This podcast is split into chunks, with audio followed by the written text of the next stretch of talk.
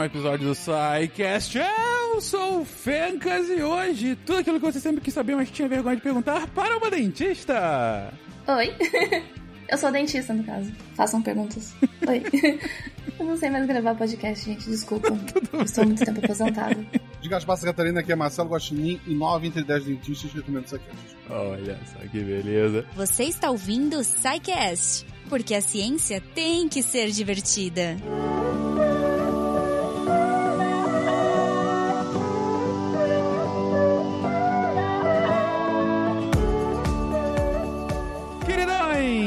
voltamos aqui para mais um SciCast. Gente, mais um episódio em que a gente vai destrinchar um tema e destrinchar com um profissional, né? Então, a gente já falou, já fez tanto com profissionais de saúde, no caso, algum tempo atrás a gente fez um episódio de entrevistas com, com uma nutricionista, é, a gente já fez episódios mais específicos de, de, de, de matérias, de temas científicos, a gente estava falando de astronomia como um todo, com perguntas dos ouvintes.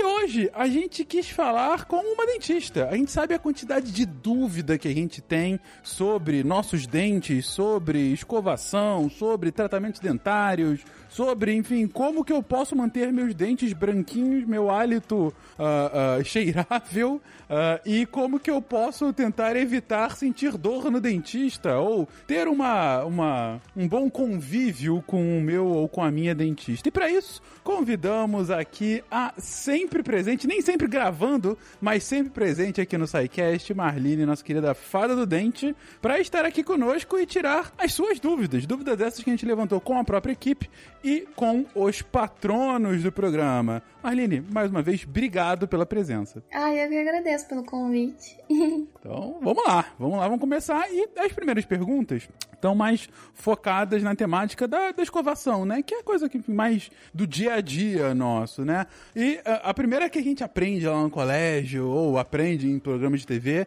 é que idealmente a gente deveria escovar o dente três vezes ao dia uh, ou sempre depois da, das refeições. Mas aqui uma pessoa pergunta se uma única escovada de dente por dia, daquelas bem feitas com fio dental e tudo, se ela já seria suficiente. É suficiente, Marlene? Eu que pergunto, é suficiente para quê? Me diga. É suficiente porque... para você não deixar o seu dente cair. Não deixe cair? Ah, tá. Não, é porque se você pensar na escovação, hum. ela. A gente normalmente a gente associa muito dente a cáries, uhum. né?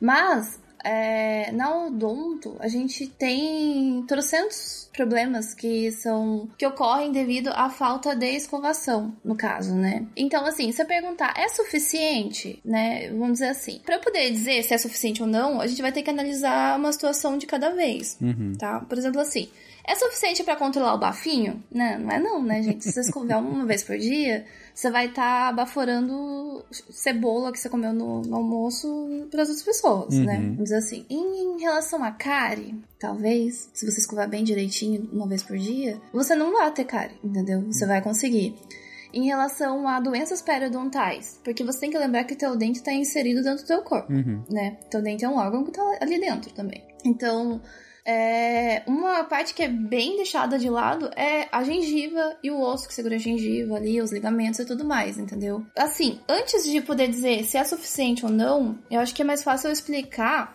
por que, que você escova os dentes. Por favor. Você já. Já, vocês já fizeram essa pergunta? Não, que a, o professor ensinou o que tem que fazer. É. É, exatamente. É, todo mundo acha um saco, né? E tudo mais. Só que ninguém nunca parou pra pensar o porquê, né? Por exemplo, assim, é, por que, que a gente faz isso? Por que, que tem que ser várias vezes? Uhum. Né? Tipo, não é, só, não é só pra tirar aquele pedacinho de carne que ficou lá no meio, sabe? Uhum. Ou não é só porque você tem que ficar com o hálito fresco e tudo mais.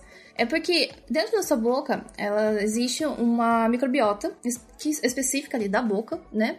E tá tudo bem, porque é igual do mesmo jeito que no teu intestino tem uma microbiota, do mesmo jeito que na, lá na, na, na sua parte íntima também vai ter uma, entendeu? Dentro da boca a gente tem a microbiota bucal, né? E você não vai ter problemas nos dentes ou na gengiva, nos tecidos, se você tiver tudo ok, se tiver tudo em equilíbrio, né? O funcionamento do, do organismo, ele depende muito do equilíbrio, né? Então, o que que acontece, assim, eu vou começar a explicar aqui, vou dar uma explicação meio além, mas que já vai responder as próximas perguntas. Daí a gente vai, vai ser mais fácil de entender todas elas. Bora. Tá? A partir dessa microbiota, a gente tem bactérias que são ok, tá, tá ali, não vão fazer nada, e as bactérias que vão dar, causar os problemas na sua boca. São as bactérias que vão causar cárie, né, que pra quem não sabe, cárie, ela, ela, ela é uma doença multifatorial. Então, a, a, primeiro, cárie é uma doença. Tá? Cara, cara você, você não, é igual assim. Você não pode dizer que você tem cinco gripes. Você tem gripe, né? E você não vai falar que tem cinco cáries. Apesar de a gente explicar assim para os pacientes, a pessoa tem cárie, uhum. tá? Ela vai ter várias lesões de cáries em vários dentes, mas ela tem a doença cárie, uhum. tá? Pegando a cárie, a gente tem a, a um processo assim que ela é causada por vários fatores. Primeiro, você tem que ter um dente para ter a formação da cárie, uhum. né? Segundo, você tem que ter um substrato, que é normalmente ele veio da sua alimentação, que você, né, você colocou dentro da tua boca, ali pra, disponível para aquelas bactérias que estão ali, né, tudo mais, uhum. para aqueles micro-organismos, você deu o alimento para eles, uhum. né? Então a escovação, o que, que ela faz? Ela ajuda a eliminar esse fator, uhum. né? Quando você quebra a cadeia da formação da, da cárie dental, você para o processo da cárie, né? Então, se você não tiver dente, você não vai ter cárie. Se você não tiver a microbiota, você não vai ter cárie. Mas, é claro, é impossível não ter a microbiota porque as bactérias vão estar ali na tua boca, né? Se você é, não der substrato para essas bactérias, não vai ter cárie entendeu? Então, por isso que a gente sempre recomenda, por exemplo, escovar os dentes após as refeições e tudo mais, porque assim que você comeu, é, ocorre a formação de uma película na superfície do seu dente, né? Então, que é chamada de película, adquirida. E é ela que você tira quando você escova os seus dentes, entendeu? Mas assim, no segundo após você terminar de escovar os dentes, a película tá formando de novo, tá? Entendi. tá? Então, o que que acontece assim? Para ter algum dano, é... você vai ter que ter formação de biofilme em cima da superfície do dente. O biofilme é quando, junto naquela película adquirida, que é aquela coisinha que gruda ali na superfície do dente, se unem a essa, se unem ali nessa superfície do dente as bactérias, entendeu? Uhum. Quando, quando grudou bactéria no teu dente nessa película, você já tá tendo biofilme dental, que é o que se chamava de placa dental antigamente, uhum. tá? Então, escovar o dente, basicamente, é atrapalhar a formação de bactérias que, que grudou ali na superfície do seu dente. É atrapalhar a festa delas, entendeu? Entendi. Então, a escovação é nada mais é do que você estar tá aí lá todo, o tempo inteiro atrapalhando esse processo, uhum. entendeu? Uhum. Você tá ali desorganizando tudo. Por que que tem que usar fio dental, por exemplo? Por Porque quando você escova, não, o fio, a escova não entra no meio dos dentes. Sim. Né? Tipo, você tem um dente, entre dois dentes você tem um espacinho ali, que é apertadinho e tudo mais. Então, por isso que você tem que usar fio dental. Porque você tem que. O, o, o teu trabalho é tirar o biofilme. É sempre deixar o teu dente sem biofilme. O máximo possível, né? Então, se você não usa fio dental, você não tá limpando no meio dos dentes. Uhum. É a mesma coisa que você tomar banho e não lavar o sovaco. entendeu? Ou outras partes. Ah, então, é, você tomou banho, mas você não tá limpo, né? Você tá com. Sim, entendeu? Sim. Então, se você escova os dentes e não, não passa o fio dental, você não tá limpando ali no meio. Exatamente. Tá? Exatamente. Vamos voltar pra cárie. Se você conseguir fazer uma escovação 100% perfeito, uhum. vamos dizer assim, ó, assim que o dentista vai olhar e vai ficar orgulhoso. Sim. E você escovar uma vez por dia, você não precisa escovar mais, porque você não vai ter formação de cárie, porque não é tempo suficiente para aquele biofilme que formou ali no, no, no teu dente uhum. é, causar desmineralização, que é o, o, início do processo da cárie, uhum, tá? Uhum. Mais pra frente acho que eu vou explicar melhor sim, o que é essa desmineralização e tudo mais.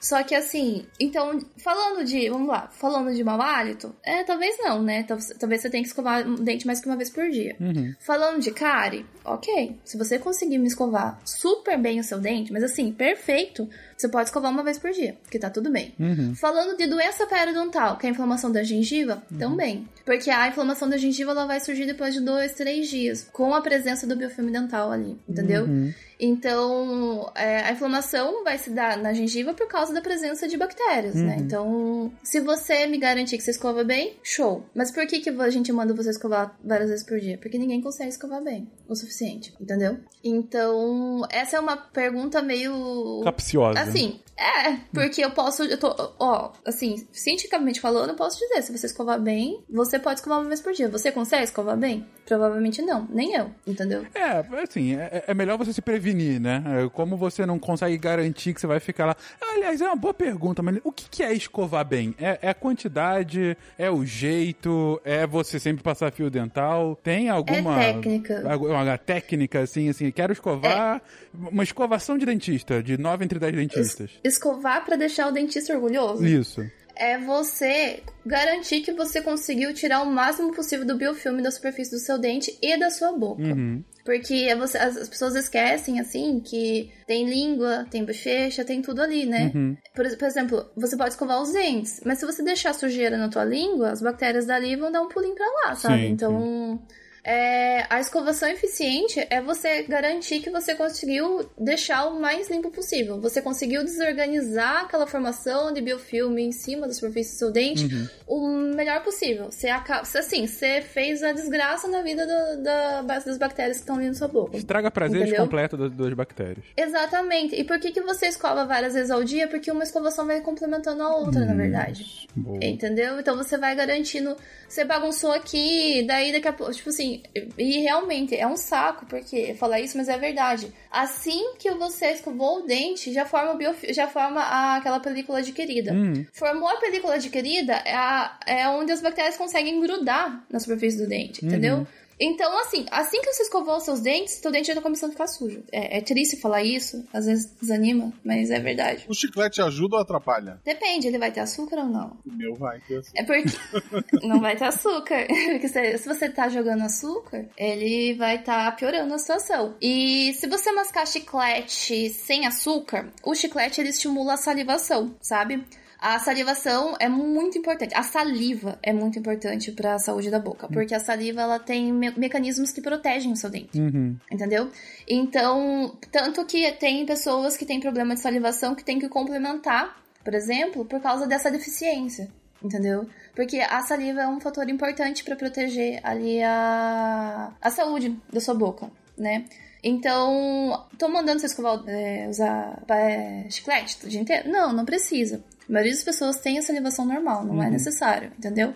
Mas se você escovar, se você usar o, chiclete com açúcar, você vai ter tendo uma exposição muito maior de açúcar ali na boca você vai estar engordando suas bactérias, entendeu? Você vai estar deixando elas felizes. E quanto mais você fizer isso, mais difícil você controlar, né? Em vez de você estar sendo estraga prazeres, você tá jogando bebidas pra festa delas, né? Você tá dando comida Ó. pra que elas fiquem mais tempo. Falando de cárie, as pessoas- muitas pessoas perguntam assim: é, quantas vezes eu tenho que escovar o dente por dia? Quantas vezes? Ou então, quantas der? Quantas vezes? se você escovar bem, uma, duas ou três, show, entendeu? Não vamos, não vou ser categórica aqui e falar pra você escovar todas as vezes que você, você comer e tudo mais. Quando que isso é prejudicial? Quando a gente tem que estabelecer alguma coisa ou tem que ter até intervir, inclusive na dieta das pessoas. Uhum. Por exemplo, a cárie, lembra que eu tava explicando que ela é multifatorial e tudo Sim, sim, sim. mais, né?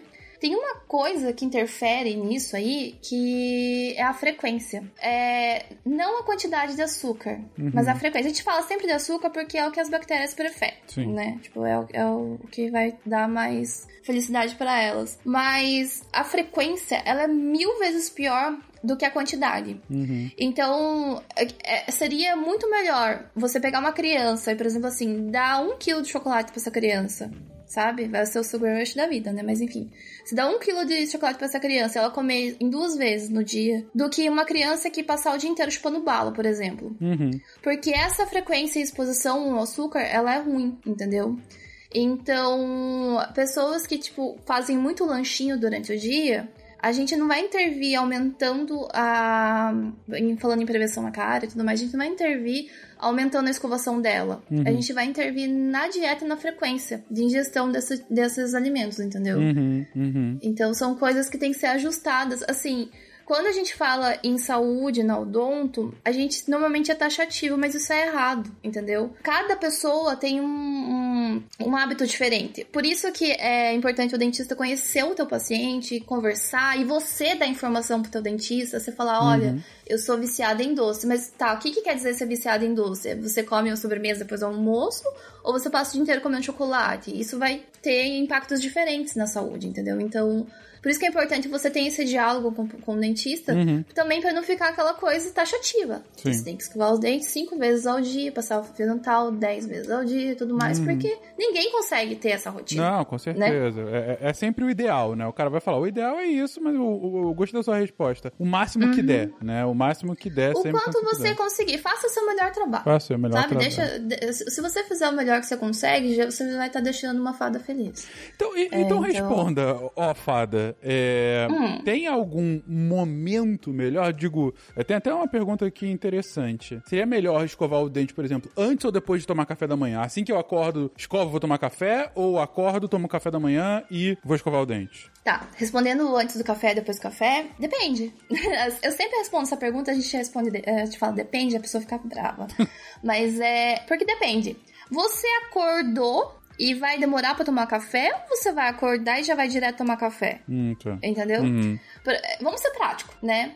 Se você acorda, levanta e já vai pra cozinha tomar o seu café, não vai escovar o dente antes, né? Uhum. Tipo, vai lá comer, porque você, primeiro que você vai tomar café com gosto ruim. Eu odeio. É horrível. Eu simplesmente odeio. Né? Se você já vai fazer isso, tipo, eu acordei e já vou tomar café, ou daqui uns 15 minutos, 20 minutos, uhum. cara, vai tomar café primeiro e escova o dente depois, uhum. tá?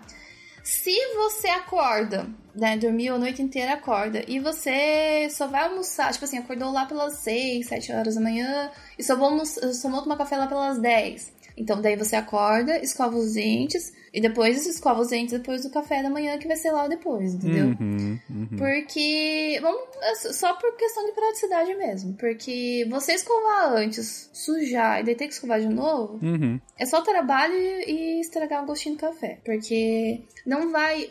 Assim, não vai ter uma diferença tão grande. Não, entendi, no, entendi. No, no efeito ali, entendeu? Só toma o cafezinho de paz e escova depois, minha escovadinha, tá show. Então, tomei meu café ou comi meu almoço e tal. Logo depois, quando você fala escovar logo depois, é tem algum tempo depois? Tem até uma pergunta aqui falando: eu preciso esperar o quê? Uns 15 minutos para escovar? É o melhor por conta da acidez dos alimentos? Ou, ou eu posso escovar imediatamente depois, boche, bochechando antes de escovar? Tem alguma, algum, algum método melhor aí nesse processo? Não me batam, mas depende.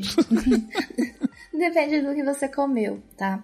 Quando a gente tem é, exposto a alguma substância mais ácida, digamos que você tomou uma coquinha, tomou um café, comeu um, um macarrão bolonhesa, a gente indica, né, que você, assim, tem controvérsias na literatura e tudo mais, mas eu sou da filosofia que é melhor prevenir, né? Já que, já que não vai mudar muito a tua vida, uhum. né? Espera um pouquinho. Porque o que que acontece? Lembra do que eu falei do equilíbrio, uhum. né? a saliva ajuda no equilíbrio e tudo mais. A saliva, ela tem um processo tampão, que é... O que, que ela faz? Ela ajuda a regular o pH da tua boca. Uhum. O pH da boca, ele tá muito relacionado à saúde da boca. Tanto em relação a cárie, quanto a desgaste dos dentes, quanto a sensibilidade, várias coisas, tá? E quando você come alguma coisa muito ácida, o que que acontece? O pH da boca, ele vai lá embaixo, uhum. entendeu? Uhum. Se você for escovar os dentes, você tá sujeito a ter uma... desmineralizar a superfície do seu dente, uhum. tá? Então, desgastar mesmo assim com a escova, vamos dizer assim, falando bem, bem grosseiramente, né? Então, é indicado você esperar um pouquinho, tá? É, e vale para todas as refeições. Não precisa comer e sair correndo escovar os dentes, entendeu? Pode esperar 10, 15 minutos escovar, que Lembra que o importante é sempre você conseguir deixar o mais limpo, não deixar sempre limpo, né? Porque é impossível deixar sempre limpo. Uhum. E não também não é uma corrida contra as bactérias, porque elas demoram um pouquinho para ser prejudiciais, entendeu? Você tem um tempo para para esperar ali e depois ir lá escovar. Perfeito. Bom, e, ah, hum. só voltando, você havia perguntado qual é o melhor horário e tudo uhum. mais. Se for para te dizer assim, é, se eu só for escovar um dente uma vez por dia, em que horário que eu vou escovar? É antes de dormir, tá? Porque durante a noite você entra no estado de vigília e tudo mais, e o teu corpo meio que entra num, num um modo que ele vai secretar menos saliva. Tá. E lembra que eu falei que a saliva protege? Sim. Entendeu? Uhum. Então, durante a boca, durante a noite, a boca ela vai estar mais seca. Uhum. Ainda mais que a gente dorme de boca aberta e tudo mais. Então você vai ter uma boca menos protegida, Uhum. tá? Se você dormir com a boca suja, com- vai ter, vai ser mais fácil você desenvolver algum problema por causa disso, Uhum, tá? uhum. Basicamente por causa da salivação. Uhum. E principalmente assim, já, já que eu não consigo ficar quieta, eu vou falar já. É, crianças, que que que acontece? Você tem nenê e tudo mais. Taca a mamadeira no nenê, né? Ou então mama no peito, leite, Uhum. que é uma das substâncias que são mais cariogênicas que tem, né? Cariogênica é que é, tem mais potencial de causar cárie, né? Uhum. E leite, ou então tá com Todd na criança, sei lá, com açúcar, e a criança dorme mamando, Uhum. né? Ou seja, é o espaço aberto para desenvolver cárie de mamadeira, que é uma cárie que ela tem um avanço muito rápido justamente por isso, porque você tirou todas as defesas do organismo da criança, o que que é? Deu bastante açúcar, diminuiu a defesa, não escovou, não limpou, o dente tá lá, e daí tem é uma, uma cárie assim que surge de um dia pro outro, vamos dizer assim. É uma cárie super mais rápida e muito agressiva. Entendi. Entendeu? Uhum. Então é comum você pegar nenéns, assim, crianças, com os dentes totalmente destruídos. Quando eu digo destruídos, é assim, a estrutura tá totalmente destruída. Uhum. Por causa disso, entendeu? Então, é, mamães e papais, é, não deixa a criança. Tipo, é, é um saco, eu sei, eu imagino. Você tacou a mamadeira na criança, a criança dormiu, a única coisa que você quer é não deixa, mexer com o demônio, né? Tipo, deixa, deixa ele quieto lá. Mas tem que escovar os dentes da criança antes de dormir. Não pode deixar a criança ir dormir sem escovar os dentes e nem você. Muito, muito justo. Fica aí, então, a recomendação. É, E tem um. A gente pode escovar os dentes em excesso? Tem uma pergunta aqui é, é, dizendo: ah, dado que a gente tem essa microbiota bucal e se- e você precisa desse equilíbrio, como você estava explicando agora há pouco, se eu escovar excessivamente, eu posso desequilibrar por excesso? Pode de fato ser ruim para os meus dentes? O hipocondríaco do dente. Exatamente. É, você sabe que é muito comum entre dentistas, né? Desenvolver esse, É mesmo? esse problema. É 9 É, mas é- entre é- 10 dentistas. né? não, e pior que não, a gente é Deve, bem deve de ser boa. aquele um, então. Deve ser aquele um Ó, dentista. Falar pra vocês, aqui eu abri o segredo dos dentistas, talvez eu seja caçada. Se eu sumir, vocês sabem o que aconteceu. Mas a gente, a gente nunca conta pro paciente. Cara, e assim, tortura de dentista deve ser foda. Não, assim, a gente nunca conta pro paciente que ele pode escovar uma vez ao dia, só. Por quê? Porque ele vai levar isso à risca, né? Se a gente fala pra escovar três vezes por dia, o paciente escova a meia. É, Se a gente mas- falar que pode escovar uma vez por dia, ele vai escovar uma vez por semana. Uma vez por semana, exatamente. Mas agora falando sério, é por isso, é- é- assim, eu tô falando aqui no SciCast porque eu sei que todo mundo vai entender, vai, vai absorver a informação e tudo mais, Uhum. e vai entender que não é pra escovar uma vez por dia. Se você puder escovar mais, você vai escovar mais. Se não der, show, beleza. Mas, em relação a isso, pra você desenvolver algum problema por escovar demais, você vai ter que passar o dia inteiro escovando, Uhum. tá? Uhum. É, seria um excesso, muito excesso mesmo, tá? Seria um excesso, tipo, escovar 10 vezes ao dia e tudo mais. Não vai interferir na bi- microbiota, ela se vira muito bem sozinha, ela é crescidinha, ela não, não vai ligar. O que vai interferir é que você pode causar desgaste nos dentes, Ah, tá? Porque a escovação é uma limpeza mecânica que pode causar desgaste. Então, tanto que tem técnica certa para escovar dente, tem escova certa para usar, tem mãozinha leve e tudo mais, justamente por isso. Porque você tem que você tem que cuidar da estrutura do seu dente. Dente não nasce de novo, tá? Assim, tem a troca dos dentes de leite pro permanente, eu posso explicar isso mais tarde também, tudo bem? Só que assim, estrutura de dente não nasce de novo, assim como a gengiva não cresce de novo. Então você tem que cuidar, tá? Não Dente não, por enquanto não cresce, né? Existem pesquisas aí tentando fazer isso e tudo mais, mas por enquanto, no que a gente tem agora disponível pra gente é escovação, fio dental e tudo mais, Uhum. e não tem como crescer a estrutura de dente. Uma vez que deu cárie, desmineralizou, perdeu a estrutura, perdeu. Já não era. volta mais, Uhum. entendeu? Uma vez que você teve bruxismo e desgastou os seus dentes, não volta mais. Uhum. Uma vez que você é, desenvolveu uma cárie muito grande e fez uma panelona, não nasce mais dente. Daí você vai para tratamentos restauradores, que é, né, tentar repor aquilo que foi perdido. Então, é, é importante fazer esse cuidado de usar uma escova correta, de não escovar com força. Uhum. Se vocês quiserem, eu posso explicar certinho isso também. Vamos voltar Mas. Uhum, e. Porque não vai crescer de novo. Uhum. Então, assim, falando em excessos, você teria que cometer um excesso muito grande por vários. Por muito período, um período muito grande, né? Tipo, por não só um dia, né? Uhum. Mas você não teria problema em atrapalhar a microbiota, não. Uhum. Mas você teria problema com essa perda de estrutura dentária. Entendi. Você falando isso que dente não cresce de novo, tá me lembrando de um dos filmes do Monty Python, acho que é o sentido da vida, em que um cara perde a perna pro leão, aí tá falando com o médico, ele fala, ok, doutor, mas minha perna vai crescer amanhã, a partir de amanhã, né? Aí o doutor fica, não, uhum. você não vai ter a perna crescendo de novo, você perdeu sua perna. Ele, não, não, não, não, vai crescer novamente novamente, né? Como qualquer coisa, cresce de novo. É, esse é o dente, né? Você tem isso aí, tem que cuidar, senão só restaurar, só fazendo, de fato, coisas mais artificiais, por assim dizer. Você vai trabalhar com o que você tem na boca. A, a Buru pode provar que eu tô certo. Em One Piece, é. se tu tomar leite, o teu dente cresce de volta.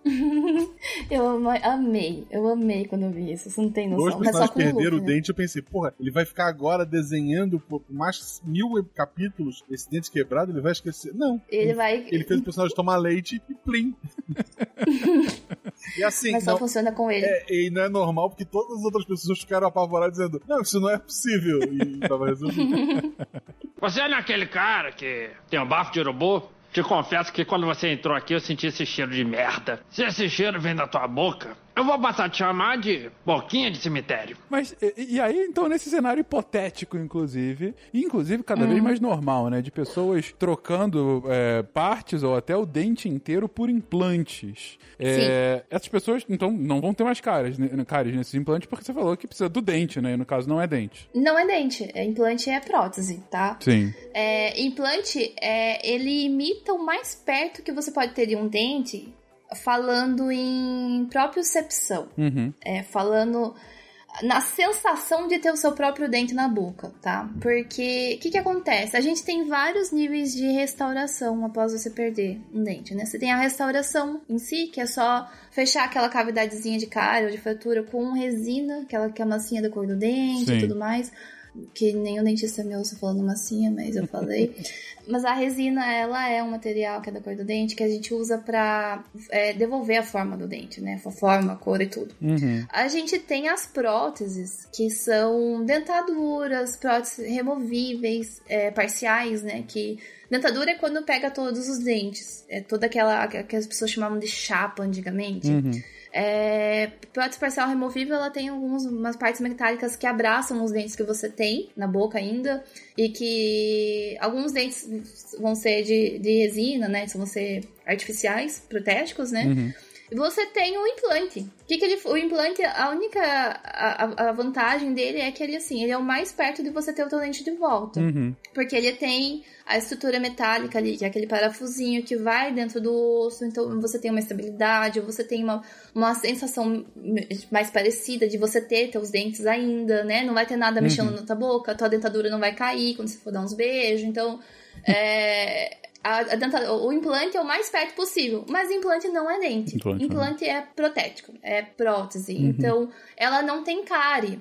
Ah, então não precisa limpar o implante? Precisa, meu anjo. Porque você ainda tem gengiva, você ainda tem tua boca. É... Dente não é descartável. Continua né? tendo então, bafo também, né? Continua tendo bafo. Então você pode ter infecções se você não limpar. Você pode ter mau hálito, você pode perder osso. Sim. O osso que segura teu parafuso, você pode perder. Exatamente. Se você desenvolver uma inflamação ali. Então, é... sim, se você tem implantes, se não tem mais nenhum dente da boca, você tem implantes, você não vai ter mais cárie mas você vai ter outros problemas. Sim. Tá? Então, não é a solução mágica extrair todos os seus dentes e pôr implante. É, pronto. Ainda algumas perguntas com relação ao momento de, de, de escovação. Tem uma aqui excelente, salvo engano, acho que foi da Cris, é, que uhum. ela fala: tomar café puro, sem açúcar, mais do que os médicos recomendam e menos do que a vida demanda. Isso deve. Eu devo escovar os dentes a cada xícara de café? Isso entra naquela questão ali, né? De frequência e tudo mais. Não necessariamente, tá? Não. Se você for possível escovar, sim. Se não for possível, segura para escovar depois do lanchinho da tarde, sabe?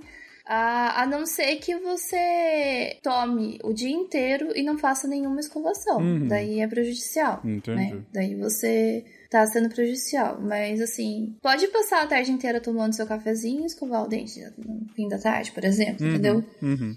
O seu cafezinho, diga-se 5 litros de café que a gente acaba tomando. Inclusive, cafezinho tranquilo, aquele 5 litrinhos, né?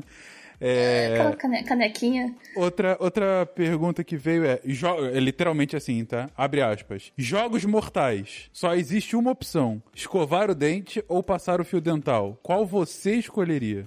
Jogos mortais. É... hum, Qual eu escolheria? É, Estou falando por mim. Exatamente. É, escovar o dente ou passar o fio dental. Escovar. o- Depende, o que eu vou ter disponível pra usar? Você tem uma, uma escova e é, um pouco de fio dental. Só que assim que você pega um, o outro cai numa armadilha Eu- mortal, aparentemente. A pessoa que fez a pergunta, Eu tô vou- só passando. É, eu vou ter, eu vou ter a, vou seguir a linha de raciocínio Hum. de, em tamanho de superfície. Com a escova de dente, eu consigo limpar mais superfícies do que com o fio dental. Uhum. Vocês concordam? É verdade. Pensando em todas as áreas livres, porque assim, a escova ela limpa todas as áreas livres dos meus dentes. Uhum. O fio dental limpa as regiões que estão entre os dentes, Uhum. né? Então, em relação a percentual de áreas que vão ser limpas, Uhum. eu ficaria com a escova de dente. Muito justo. E qual é a melhor cerda pra gente usar pra escovar os dentes? A, a macia, a média, a mais dura? Cerdas macias, sempre. Não interessa pra quem seja, ou se é criança, se é adulto, o que que for, tá? Uhum. Escova, porque as pessoas têm muito relacionado ao psicológico, principalmente, Hum. de que tem que esfregar pra limpar, tem que arder pra tá, doer, tem que doer pra funcionar, Uhum. Sabe? É, vamos ser bem simplista aqui e fazer o seguinte: se você tem uma escova dura, primeiro, você tá sendo um. tá agredindo a superfície do seu dente. Uhum. Lembra que eu falei que dente não nasce de novo? Sim. Esmalte é a coisa mais preciosa que você pode ter, assim. Porque a vida sem um dente com esmalte, ela é triste. Posso explicar mais pra frente também. Uhum. Mas, assim, você tem que cuidar dele, assim, como se fosse ah, ouro, Hum. sabe? Ou mais até. Então, você com uma escova de dente muito dura, mais pasta, mais essa mãozinha pesada aí que eu sei que você tem, é, você vai estar perdendo esmalte. Perde- é, é pouco a cada escovação, mas se somar ao longo da vida, ao longo dos anos, você vai estar perdendo estrutura de dente. Pri- E outra coisa, cerda dura não entorta. Uhum. E que lembra que eu falei que é sempre deixar o mais limpo possível? Uhum. Então, o que, que a cerda macia faz? Ela, ela, ela se dobra, ela não machuca a tua gengiva, Uhum. ela não machuca ali teu dente, ela não desgasta e ela entra nos cantinhos pra limpar, Uhum. entendeu? Uhum. Então você consegue fazer uma limpeza muito mais abrangente do que com uma escovadura. A escovadura ela só passa reto por cima das superfícies que forem mais retas também, Entendi. entendeu? Entendi. E, e tanto que também é importante, por exemplo, você lembrar, usar uma escova bem macia, virar a escovinha e limpar um pouco parte da gengiva pra não dar inflamação na gengiva. Porque a gente tem que lembrar que assim, você tá limpando a tua boca, você não tá escovando só os dentes, tá? Uhum. Tem língua, tem gengiva, tem bochecha, tem tudo ali. Então, cerdas macias pra todo mundo, criança, adulto, não interessa. Uhum. Cabeça pequena também. Por quê? Tem uma escova que parece um escovão de chão, né? De tão grande que é. Ela não vai alcançar os cantinhos lá do fundo da tua boca. Uhum. Daí essa pessoa fala: Putz, me dá enjoo quando eu escovo o dente. Mas também, meu anjo, você tá usando um negócio no trambolho desse tamanho enfiando na goela. vai machucar, vai, vai ser incômodo e tudo mais. E não vai limpar o cantinho lá do fundo. Uhum. Entendeu? E tem que limpar todos os cantinhos, sim. Então, basicamente é assim: escovar com a mão leve, Uhum. sempre. Uhum. Escova macia, Escova tá? macia. Vai estar escrito na, na, na, na embalagem macia. Média é dura. Uhum. Ok. Dura é, sei lá o que, é um pecado. E também sempre usar a cabecinha da escova pequena, tá? Uhum. Não precisa. Ah, mas eu sou adulto. Não, não interessa. Ah, eu sou um brutamontes, eu sou um armário e minha boca é. Não, é a escova pequenininha também, Sim. tá? A menininha consegue entrar E- nos buraquinhos, é isso aí. Nos, nos buraquinhos. Crianças, a mesma coisa. Macia, pequenininha, Uhum, tudo mais. uhum. Mesma regra, mesma, mesma indicação. Entendi. Existe opção dura e média, então. Porque as pessoas gostam. Aí que tá. É, é percepção. Sabe aquela coisa do dentista que é contra o negócio lá? Eu sou um dentista porque eu acho uma sacanagem a, a empresa que vende produtos odontológicos é, pôr no mercado é, produtos que são maléficos, Uhum. tá?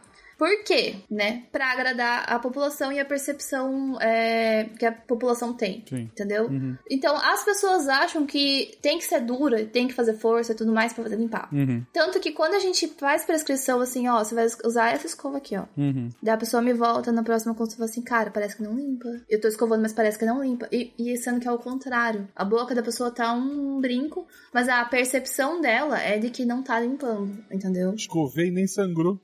Pois é, Sangrou, é ótimo. nem sangrou, meus, meus motos aqui tá, tá inteiro. O que que tá acontecendo? Nem desgastei, mas é. Sangrou, É, cara. esse é o problema. Mas, mas é isso, é porque tem pra vender porque as pessoas querem comprar, Porque entendeu? é pedido, entendi. Da mesma forma que, por exemplo, enxaguante bucal tem os com álcool e sem álcool, né? As pessoas não gostam de comprar o sem álcool porque não arde. Que não E Se não arde. arde, não limpa. É quando arde que você vê que as bactérias estão morrendo. A a É. ardência é o grito de desespero delas. Exatamente. E já, já aproveitando aqui, é, enxaguante bucal sempre sem álcool. Não, tá? vamos, vamos álcool- entrar mais aqui em Chegante Musical, que tem uma penca de perguntas. Primeiro, Tá bom. Precisa? Ajuda de fato ou é perfumaria? Perfumaria. É perfumaria, não eles, precisa? Uhum. Eles têm função, tá? Eles têm produtos que são bactericidas ou bacterostáticos, né? Que, que eles vão estar controlando as bactérias, micro-organismos e tudo mais. Mas escovação e fio dental já é suficiente, Uhum. tá? Uhum. Ele não vai. Ele vai ajudar um pouquinho, tá? Vai, tá? É, isso é meio controverso. Tem escola que, que preconiza e tem escola que já fala assim, né, deixa pra lá. Uhum. Então, mas assim, por estudos e vendo resultados e tudo mais, você consegue manter a sua higiene bucal só com uma escova e fio dental Entendi. tá? Não é necessário o uso de enxaguantes bucais. Eu digo assim, na escovação diária, Uhum. tá? Daqueles que são vendidos na farmácia, Sim. esses que ardem, o que não arde, que tem o bafinho e tudo mais. Quais são os problemas disso? Hum. As pessoas ficam. A mesma questão de, de ah, a escovadora é que limpa, ela passa a sensação de que se você usou o enxaguante bucal, você tá imune Uhum. né? Então. Só que não é verdade. Ele ajudou, ele matou alguma coisa ali, uma coisa aqui, mas assim, não tá imune, porque lembra que eu falei que assim que você parou de escovar o dente já começa a formar a película? Uhum. É a mesma coisa depois do enxaguatório bucal, Uhum. entendeu? Uhum. Então por isso que é perfumaria, ele é mais pra dar uma sensação de hálito fresco, né? Mais, mais por essa percepção do que por realmente funcionar. É. É, podem ter dentistas que discordam de mim, vão apresentar que, ah, esse daqui tem tal composição e tudo mais. Mas falando em saúde bucal, você é completamente capaz de manter a higiene bucal e a saúde bucal só com uma escova macia e com um fio dental. É aquela coisa, Sobre não álcool. atrapalha, mas também não é necessário. Não é necessário. Uhum. Não é necessário, Uhum. tá? E salvo uma condição que é quando a gente tá falando de um enxaguante bucal que vai ser prescrito, prescrito pelo seu dentista, Uhum. que é a base de clorexidina, Uhum. que eu não vou falar o nome aqui porque não tá patrocinando, Muito mas é, tem vários assim no mercado. Ele é um pouco mais caro, ele chega a custar 70 reais o frasco e tudo Gente mais. E ele é como se fosse um antibiótico de bochecho, Entendi. tá? E ele é prescrito só em situações em que a pessoa tá com doença periodontal e é indicado a, a utilização dele. Uhum. Ele realmente é um coadjuvante bom. Ele realmente tem resultado no controle, né, da- das bactérias. Só que ele só é indicado nessas condições e você tem que usar ele pelo tempo prescrito pelo seu dentista. Não é porque você descobriu que isso aí mata tudo que você vai passar a usar. Não ligo pelo preço, eu vou comprar. Eu vou ser espertão e vou usar ele, vou ter minha boca mais limpa do mundo. Porque com o tempo ele mancha os dentes, as manchas são horríveis. São manchas escuras mesmo. E ele altera o paladar Uhum. também. Então você tem a prescrição correta, usar 7 dias, usar 14 dias, porque você tá com um problema com uma doença que tá indicado ali. Uhum. Essa é a salva, assim, essa condição, essa é a exceção, né? Um, Falando assim. Nos demais, é, se você for usar, eu gosto, eu preciso, então eu quero usar, sem álcool, Uhum. tá? Porque É, vocês sabem que álcool é um dos fatores que predispõe ao câncer bucal ou câncer de faringe, etc. Tô falando de alcoolismo, né? Uhum. E o fato de você bochechar álcool algumas vezes por dia durante anos, por que não causaria a mesma coisa, né? Então, ele. Eu não tô dizendo assim, é aquela coisa. É um fator que aumenta a predisposição, não causa, Uhum. tá? Mas ele se iguala ao alcoolismo, tá? Ao etilismo. Então, você utilizar um enxaguante bucal com álcool numa frequência muito grande por muito tempo, ele é prejudicial por causa disso. Rapaz. Outra coisa, é, enxaguante bucal com álcool, ele promove a descamação da mucosa da boca, Uhum. tá? A, a, a mucosa, ela é o tecido que reveste a maior parte da sua boca, Uhum. né? Bochecha, gengiva, o dorso da língua e tudo mais. E o álcool promove a descamação. Uhum. O que, que é? Perder células ali da superfície. Sim. Quando você tem a perda dessas células, é, tem um fator que, tipo assim, uma coisa que ocorre que ela não é muito agradável, que é o mau hálito. Então, você tá usando um enxaguatório bucal com álcool pra prevenir o mau hálito, mas ele tá causando descamação, o que vai aumentar seu mau hálito. Uhum. Daí você vai usar mais enxaguatante bucal, porque tá com mau hálito, entendeu? Vai virar um ciclo. Entendi. Então, com álcool nunca, tá? Se você for usar. Ah, mas arde! sei lá, vamos achar outra coisa que arde aí que você possa usar e que não. Mais Não sei. pimenta, sei lá. né? Cada, cada um com seu fetiche, sabe? Mas. É, sem álcool, sempre, tá? E o saborzinho que você quiser, aí é da escolha do cliente. Escolha do Mas cliente. sempre sem álcool. Não, perfeito, perfeito. Então, continuando, já falamos de escova, já falamos aqui de enxaguante, pasta de dente. É, Hum. Tem alguma diferença das pastas para crianças e para adultos? Ou, eu digo, as de crianças são infantis para dente de leite, sei lá? Ou tem risco das crianças engolirem o de adulto? Ou, ou é só, talvez, sabor, né? Tem mais de tutti-frutti pra criança. Tandy, uva, tandy, tandy frutas, Uhum. Lembra? Tinha todo, todo... Eu, Era salada eu mista. comia, tá? Você comia? Aquela do tubinho, aquele tubinho que ficava em pé, eu comia. É assim que vira dentista, malta. Come muita pasta. Tô achando que é na Mas tô faculdade? bem, tô viva. Exatamente. Chupa pessoas contra o flúor. Mas, é... falando sério, assim, existem sim pastas de dentes que não tem flúor, não só para crianças quanto para adultos, Uhum. E não são indicadas, tá? É... A recomendação da, da ADA ou da Sociedade Brasileira, etc, tudo mais, é todo mundo com, esco- com pasta de dente com flúor. Uhum. Falando em crianças, que normalmente, assim, adulto a gente já sabe disso, né? Então. Ah, é outra coisa. Pessoas veganas, etc., que usam pastas é, alternativas, né? Que não Cúrcuma. usam pastas comerciais. Deu gatilho, para. não pode. Não pode. É, não pode. É, eu ouvi falar que é um ótimo tempero. Sim, mas Mas- não como pasta de dente, né? Mas se tu estiver Não, no largados e pelados no meio da floresta, serve. Não, escova o dente com o dedo, sei lá Com mesmo. dedo. Água da chuva e dedo. Cara, É, é, que gosto. Você tem problemas Não. maiores do que usar cúrcuma pra escovar Não. os dentes. Não, assim, mas falando, falando sério, assim, é, existem pastas veganas que não tem flúor, tá? Uhum. Não, não usem elas. é, escolham as que tem, Uhum. tá? É, pode usar pasta alternativa, pode usar o que for e tudo mais, mas assim, flúor, Uhum. sempre, tá? Não causa intoxicação, não precisa se preocupar, pode usar. É, você não vai ser rastreado por ETs se você usar flúor. ah, não vai acontecer nada, tá bom? Pode usar. Esse negócio de flúor, eu, eu imagino que é, é teoria da conspiração, né? Que flúor tá aqui pra controlar. Eu imagino que esteja relacionado a quando no meio do século passado começaram a colocar flúor na água, né? Na Hum, água, exatamente. Como uma forma justamente de melhorar a nossa saúde bucal, né? E- Ai, então. Então a gente, a gente tenta.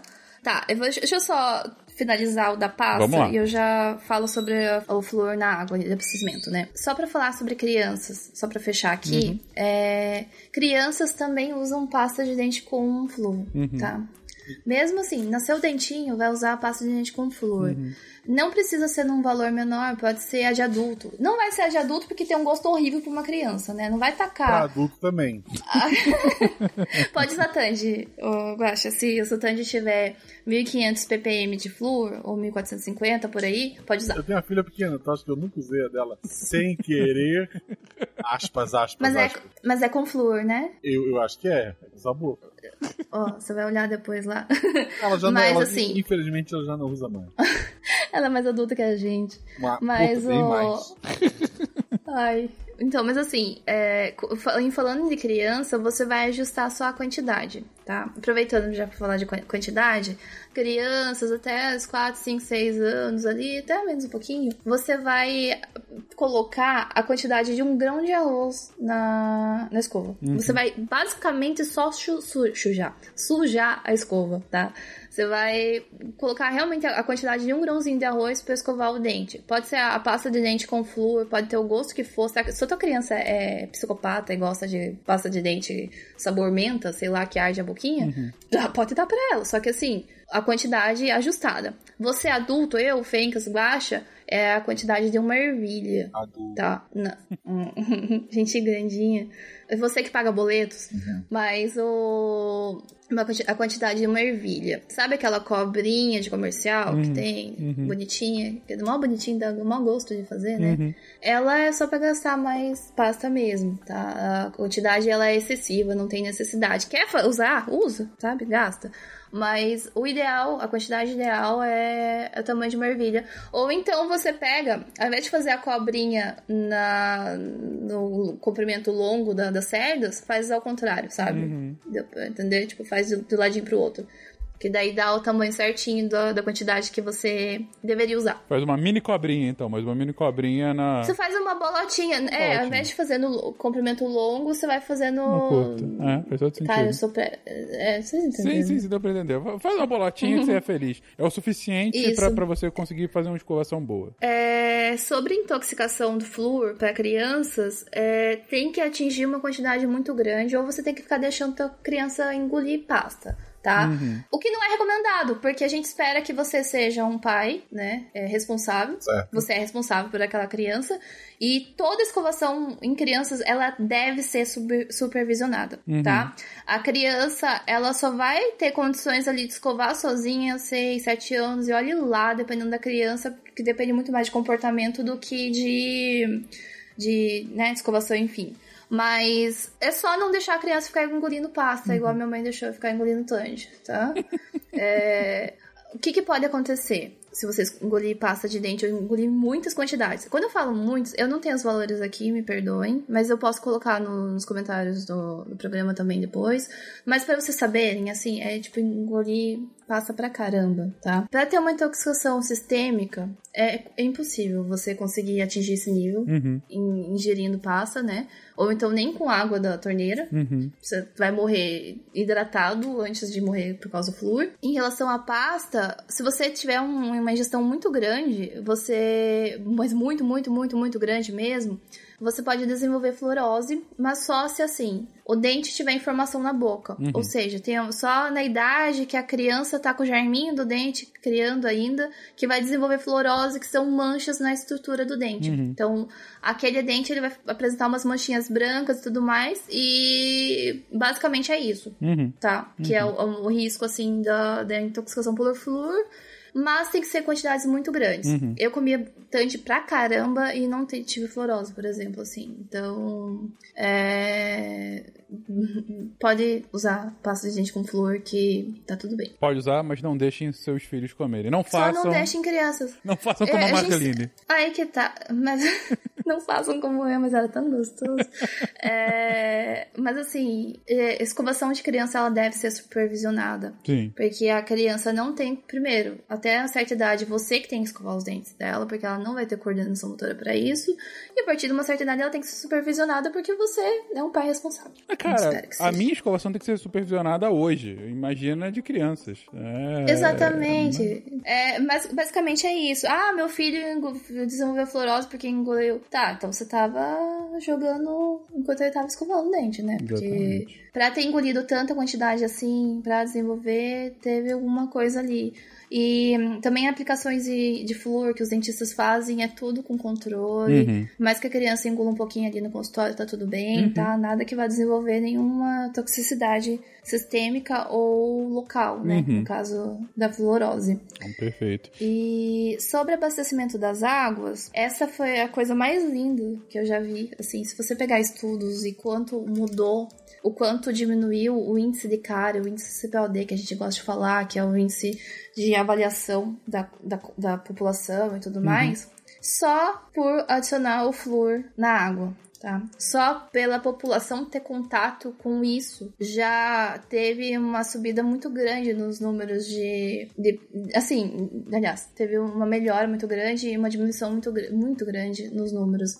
Para quem quiser, quem gosta de dados, é só procurar os SB Brasil ou algumas outras pesquisas que você vai conseguir ver esses valores e tudo mais. Posso colocar também no post depois, se vocês quiserem. Mas assim, cárie e problemas dentais eram muito comuns antes e o flúor, ele realmente foi uma chave que virou e mudou muito. A, falando em saúde coletiva, falando em odontologia social, falando não só no indivíduo ali dentro do consultório. Tô falando, falando assim em relação à população, tá?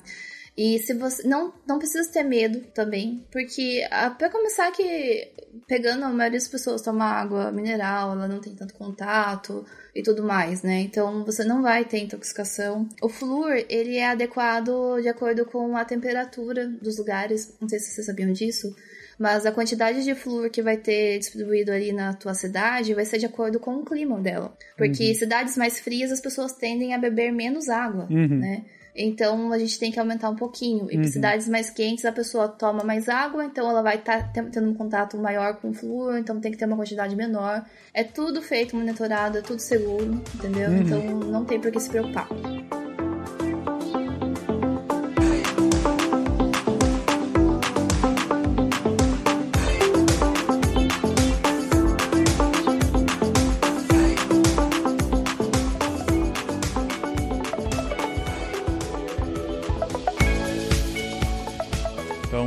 Vamos continuar aqui. Ainda em, em- em- em creme dental, tem alguma diferença do creme dental para gel dental? É mais ou menos tudo tem a mesma Não. função no final do dia? Mesma função. O creme dental, ele tem na, na, na composição dele flúor, coisas importantes, né, que vão ajudar na saúde, mas assim, basicamente ele é um sabonete para te ajudar a fazer a limpeza, Uhum. tá? Ele é um não é um sabonete, é claro. Desculpa químicos, mas é, basicamente é isso. É, ele vai ajudar na limpeza. Uhum. Ele sem gel ou creme vai ser do seu gosto. Uhum. E também perguntam, assim, já, já aproveitando, já, eu já não consigo, desculpa. Pasta de dente é tudo igual, tá? Creme dental é tudo igual. Compra a que você achar o gosto mais gostosinho mesmo. Uhum. Pode ser que eu acho, tá tudo bem.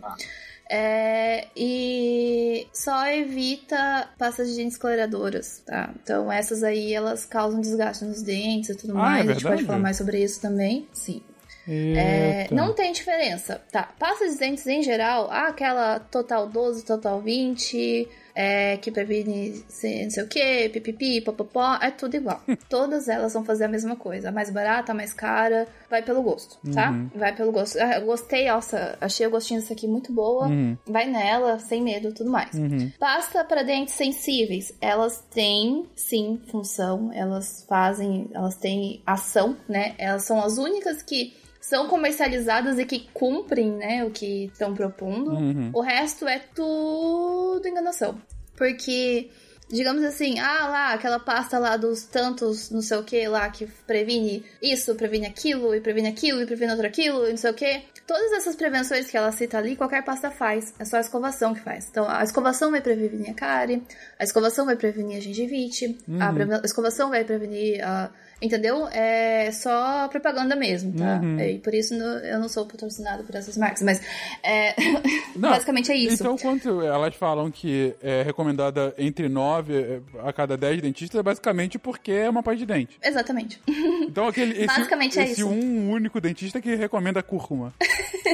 Ou ele tava dormindo, sei lá, ou não atendeu o telefone pra fazer a pesquisa. Entendi. Ou sou eu que tô brava e não quero responder. Entendi, entendi. Mas, é Mas tudo igual. basicamente é, to- todas são iguais, exceto duas exceções. Vamos ser bem categórico aqui. Uhum. As pastas, pastas para dentes sensíveis, elas têm função, posso explicar se vocês quiserem depois. Uhum. As pastas clareadoras, carvão, clareadora, whitening, não sei das quantas, nanana, são balela, tá? Elas não clareiam, elas podem até dar a sensação de clareamento, mas elas não clareiam e são prejudiciais. Eita. Não sei se vocês querem que eu entre nessa. Vamos lá, não, eu acho que é importante, porque aí não só ela não cumpre o que ela fala, como ela, ela vai contra a função básica da pasta, né? Exatamente. As pastas clareadoras, pra começar assim, as, as empresas elas não dizem pra gente o que, que tem lá dentro, tá? A gente não consegue tão, ter tanto acesso às composições e tudo mais. Pra- A gente que talvez a gente entre em claramentos depois, mas enfim. As pastas clareadoras, vamos falar uma que tá muito na moda agora, que é a do carvão, né? Você vê propaganda na- nas as blogueiras usando, vê isso, vê aquilo e tudo mais. É basicamente é um abrasivo Uhum. tá? Para você clarear a estrutura do seu dente, o clareamento ele funciona usando é, substâncias que penetram no dente, Uhum. quebram a molécula de pigmento que tá deixando amareladinho lá dentro, Uhum. e isso dá a- o aspecto de mais claro, Tá. mais branco, Uhum. tá? O clareamento funciona assim. Ok. Estamos falando do clareamento dos dentes.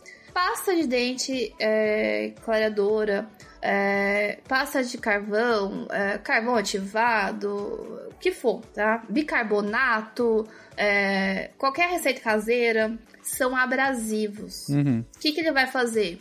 Ele vai tirar uma superfície, super, superfície do, do, do esmalte, né? Junto com a superfície do esmalte, pode ter algum pigmento, porque você não faz a limpeza há algum tempo. Então ele vai dar uma clareada. Mas o que, que você fez? Você tirou esmalte sadio. Você perdeu o esmalte sadio. Qual o problema? O esmalte é a proteção do seu dente contra o meio externo, tá? Ele é extremamente duro, ele é mais mineralizado que o osso. O esmalte, ele é assim, é a estrutura mais mineralizada do corpo, entendeu? Então, quando você perde esmalte, você expõe a parte sensível do seu dente. Uhum. Então, o uso prolongado desses clareadores, ou só o uso uma vez na vida, de- vai depender muito do como é o teu dente, né? Como é, né? Tua boca e tudo mais, pode causar sensibilidade, Uhum. entendeu? Uhum. A parte de dentro do dente lá, que é a, que é a dentina, ela tem túbulos, ela é porosa, Uhum. tá? E dentro desses túbulos, agora eu vou assustar todo mundo. Dentro desses túbulos tem bracinhos dos nervos que estão dentro do dente, Uhum. tá? E o que que protege esses bracinhos que estão dentro que, do dente, aqueles prolongamentos que estão ali dentro desses túbulos, dessa parte porosa do dente, do meio externo? O que que protege ali do água gelada que você tomou ou da água quente que você passou na boca? É o esmalte. Uhum. Quando você tira essa camada de esmalte, você perde esmalte, digamos, porque usou um clareamento caseiro, ou porque você usou uma escova de dente muito rígida, ou porque você tem bruxismo e fraturou tudo, esmalte ali, Uhum. é você expor a parte do dente que é porosa, ou seja, você tá basicamente expondo os nervinhos Uhum. do teu dente para a cavidade bucal. Então qualquer estímulo vai ser passado diretamente pro teu nervo e vai causar dor. Uhum. Vai causar a famosa sensibilidade dentária, entendeu? Que merda. Essa, essa sensação de dor, o nome disso é teoria hidrodinâmica de Brainstorm. Uhum. E a única forma de você repor um esmalte é você tentando repor e fazer uma camada ali em cima. Seja com uma restauração depois, Uhum. ou então usando as pastas de dentes que são para dentes sensíveis, porque ela- elas têm cristais que aderem à superfície e que tampam, Uhum. mas não é definitivo, Uhum. entendeu? Uhum. Então, por que que eu falo assim? Você tem que ter, assim, cuida do seu dente quando você tem, cuida do, do que tem na tua boca quando você tem, porque depois que perdeu é um saco, Uhum. sabe? Você vai ter sensibilidade, você vai ter tudo isso. E essas pastas de dentes clareadoras, esses, clareamentos caseiros, tudo isso que você faz em casa, e tudo mais, causa essa abrasão, causa esse desgaste, Entendi, entendeu? Então, é prejudicial. A gente vai ter logo uma, uma sociedade, assim, uma, muita gente com sensibilidade dentária Uhum. por causa de, do- de tão difundido que tá atualmente, entendeu?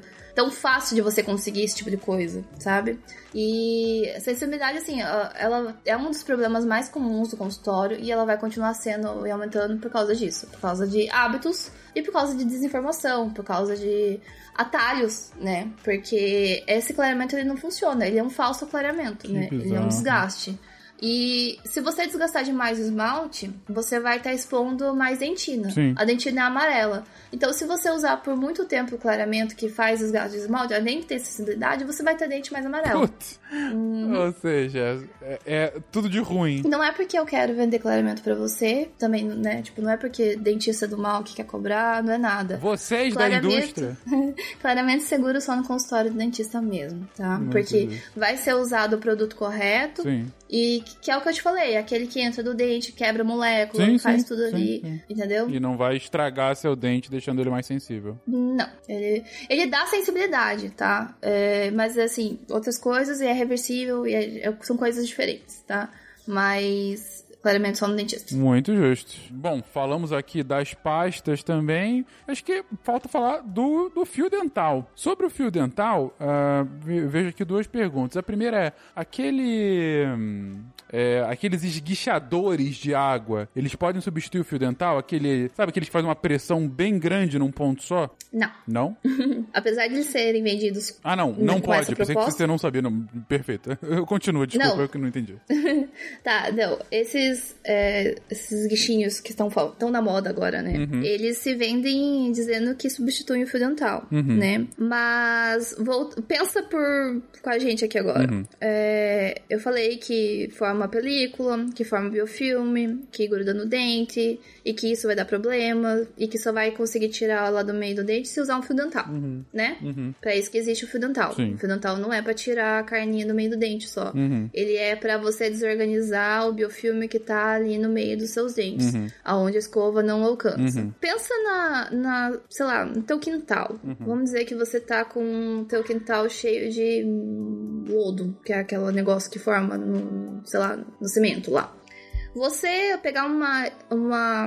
Um, como que fala? Aquele negócio de água? Mangueira? Uma mangueira. Uma mangueira normal e jogar naquele lodo lá vai sair? Nossa, você vai ter que fazer alguma força física, né? Só a mangueira. Não, você vai ter que pegar uma vaca, né? Que é aquele que é uma puta força para poder tirar e tudo mais. Mesma coisa, tá? Aquele jatinho de água lá, ele não consegue tirar tudo que. Assim, não tem força o suficiente para remover o biofilme ali. Entendi. Tá? Outra coisa, não tem pesquisa o suficiente dizendo que ele não é prejudicial, tá? Então, se aquele jatinho vai machucar a gengiva, se vai causar retração na gengiva, se vai causar perda óssea, se vai. Não tem. Uhum. Tá? A gente. Estão é, saindo alguns, ainda tá ali, então não tem. Uhum. Para que que eu diria que ele é útil? Se você usar, por exemplo, o implante, onde o fio dental não passa para limpar entre o implante e a gengiva lá embaixo, ele vai ajudar a tirar alguma coisa que esteja ali preso, tudo mais. Mas como substituto do fio dental, ele não é efetivo. Ele pode no máximo ainda. complementar um pouco, então. E acreditem, se fosse tipo efetivo, a gente tava enfiando para todo mundo, a gente tava, sabe, fazendo propaganda Sim. e tudo mais. A gente não tá escondendo o ouro de vocês, a gente não quer que vocês usem fio dental porque somos sádicos e gostamos de fazer todo mundo sofrer. Não. A máfia é que... do fio dental. Por enquanto, só o fio dental funciona. Entendi. É, e aqueles é, floss pick, né? É um negócio que no Brasil tem pouco, eu já vi algum fora, mas é, para uhum. quem não sabe, é, pode procurar no Google, coisa assim, mas é basicamente um, uma, um pedaço de, de plástico, né? Que numa ponta tem um fio dental, né? Tem um fio dental preso, assim, e fica sempre é, é, teso, né? Fica sempre esticado o fio dental. E no outro é como se fosse, é, é um um, lado um pouco mais afiado do outro, que é como se fosse um palito de dente, né? É, uhum. Funciona igual, o fio dental tem, é melhor, é pior, é um fio dental gourmet. é um fio dental gourmet. Fio dental gourmet. Tá, a gente, ele é um pouco, assim, é fácil de explicar. Ele ajuda porque ele é mais fácil de lotar, tipo assim, quando você vai passar o fio dental lá nos dentes do fundo, você tem que ir com os seus dois dedos ir lá, passar, e, tipo, a, a boca é pequena, o espaço é pequeno, é desconfortável, tudo mais. Uhum. E com esse daí, ele tem uma hastezinha que você consegue. Ele já fica esticado para você, Isso. né? Então ele ajuda, uhum. tá? Ele, ele facilita. Pode usar. Tem uma controvérsia que é o que acontece é o seguinte, ele é meio curto, né? É. Então você vai passar um, tipo assim, você limpou um dente entre o dente, daí você vai passar pro outro, vai passar pro outro e você vai estar usando o mesmo pedaço de fio dental. É então você vai estar misturando sujeiras de um cantinho pro outro, Que ótimo. tá? Sendo preciosista, sim, isso não é legal, né? Porque você pode estar com uma bactéria um pouco mais patogênica ali de um lado da boca e do outro lado tá saudável e você tá enfiando o, a bactéria lá no lado saudável, né? Enfiando na gengiva e tudo mais. Então, sendo preciosista, ele é ruim, sendo prático, ele é bom, Uhum. tá? Uhum. É, a não ser que, assim, pode usar no geral, Uhum, sabe? É frescura, é. Pode usar só fio dental? Pode. Uhum. Se você gosta e facilita, usa, sabe? Eu uso às vezes, eu tenho também. Só que tem essa, essa questão do. Se formos. Se a gente for ser preciosista, você tá espalhando sujeira onde não tem, então. Não. Ele, é- por esse lado ele é ruim, tá? E não usa o ladinho que parece um palito de dente. Aquele lá é só pra, sei lá, cutucar a gengiva sem querer. É, tem inclusive umas versões mais novas que não tem aquele outro ladinho e que tem tipo um refil, justamente pra, pra endereçar o que você tá comentando. Ou Exato. seja, você vai e usa o que tá esticado e aí Puxa. ele é, você puxa, corta e já coloca um outro pedacinho já esticado no lugar, né? Esse é show. Esse é show. Esse tá, tá livre do, do porém do outro lá. Esse é o super gourmet, mas funciona bem. Esse é o super gourmet. Isso, esse é o é super Nutella. Mas pode usar, ele é, ele, é, ele, é, ele é bom, ele ajuda bastante, principalmente pra quem tem boca pequena. Beleza. Uma pergunta sobre técnicas, né? A gente falou rapidinho de técnica de escovação. Tem uma pergunta, se não me engano, foi da Nanaka, que ela pergunta: quando a gente usa o fio dental, como faz pra não empurrar a sujeira pra dentro da gengiva? Porque essa, pelo menos, é a sensação que às vezes dá. Uhum. Tá, é, gente, o que que acontece? Você tá tentando limpar a superfície do seu dente, né? O meio do dente ali.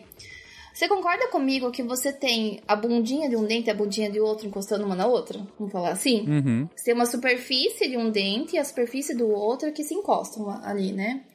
Quando você passa fio dental, as pessoas. é, é, tem- você tem uma travadinha, Uhum. tá? Ah, salvo situações que não tem um, um- um dente encostando no outro, etc, tudo mais.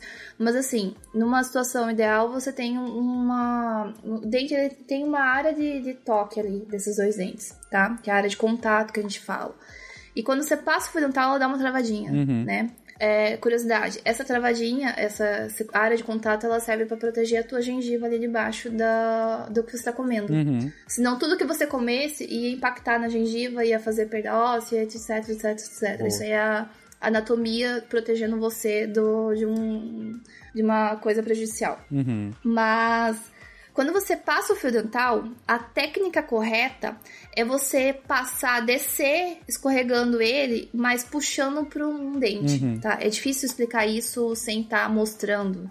Mas é assim, é você descer encostando na superfície de um dente só. Não descer ele reto Uhum. em direção àquele triângulo de gengiva que você tem, Uhum. tá? Você vai descer dançando pra frente, pra trás, pra frente, pra trás, num movimento bem delicado, né? Até entrar um pouquinho na gengiva, sem empurrar a gengiva pra dentro, Uhum. tá?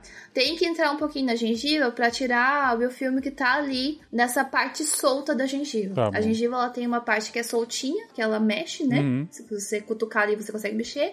E tem a parte que ela é grudada no osso, no, no dente e tudo mais, Uhum. entendeu? Você vai descer com o fio dental, encostando na superfície de um dente de um lado até lá, subir, dar uma jogadinha de fio dental pro lado pra pegar uma parte limpa, né? Uhum. E descer no outro dente, ali no mesmo meinho, mas descer do lado do outro dente, até embaixo, perto da gengiva, e subir com, com cuidado, Uhum. entendeu? Nunca empurrar tudo pra baixo com força, nunca fazer aquela força, faz poc, poc, sabe? Tipo, que a pessoa faz. Você chega a estrelar, você ouve o, o fiozinho é, estrelar, assim, sabe? De tão forte que ela faz. Aquilo ali você tá empurrando sujeira pra dentro da gengiva, Uhum. tá? Tanto que é comum, por exemplo, assim, uma pessoa que ficou muito tempo sem escovar o dente, sem usar fio dental, um dia resolve assim, hum, vou usar fio dental. Uhum. E o que, que ela faz? Ela empurra a sujeira tudo pra dentro da gengiva, daí no dia seguinte ela tá com a gengiva toda inflamada, Uhum. tá?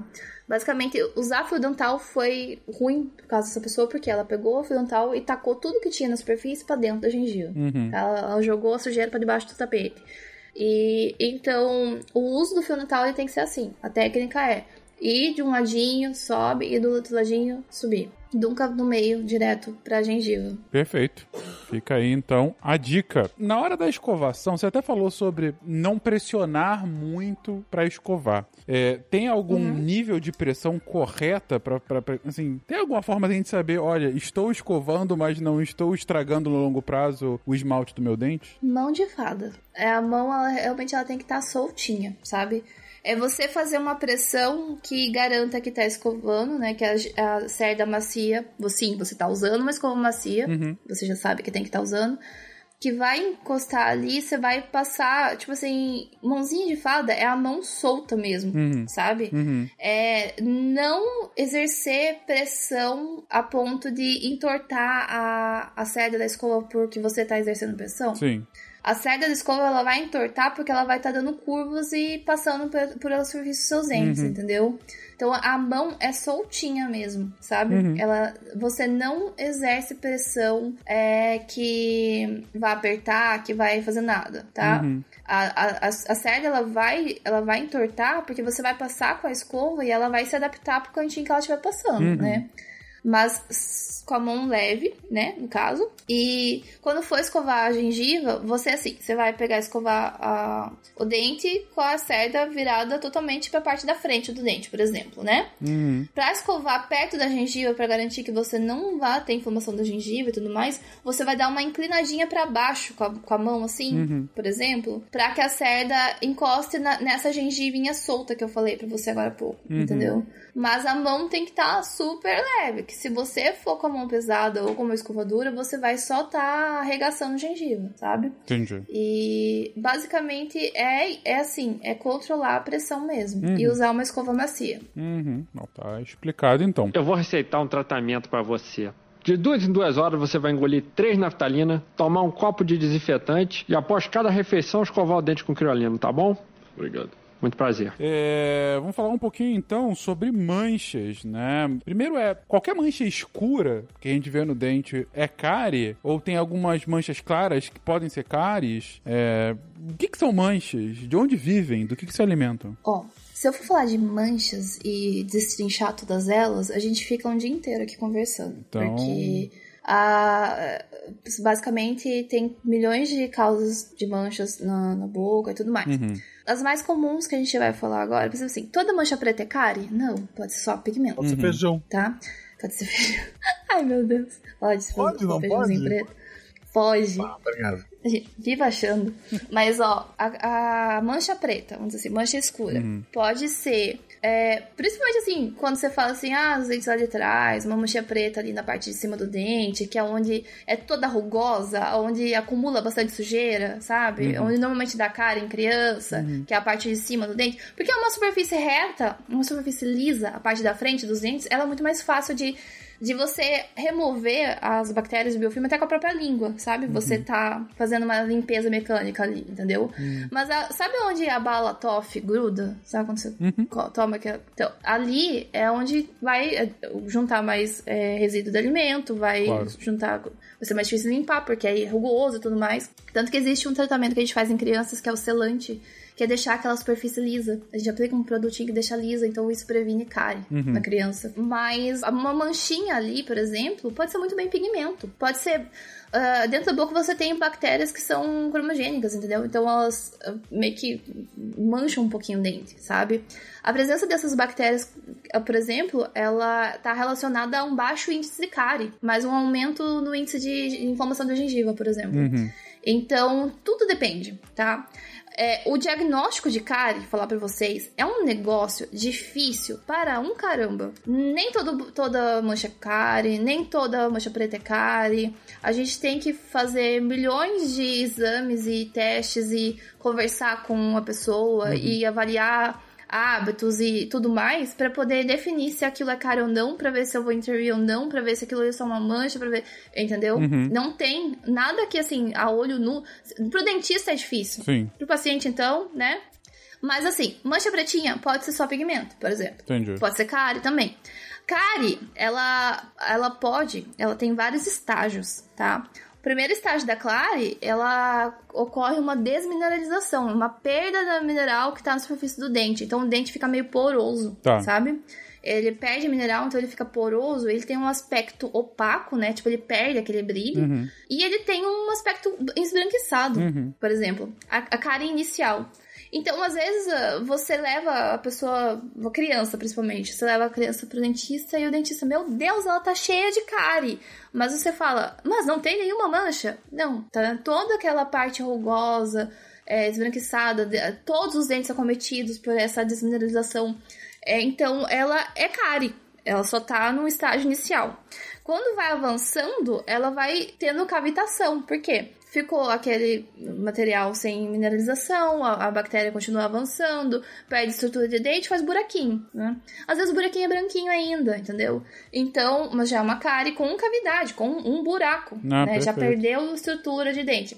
Essa cárie no início, que é essa mancha eh, desmineralizada e tudo mais, a gente inclusive pode intervir e pará-la ali, Uhum. sem perder estrutura de dente. Sim. Que é o, o flúor, lindo, maravilhoso, a gente só faz uma aplicação de flúor que pode remineralizar aquela Que estrutura. afoga as bactérias.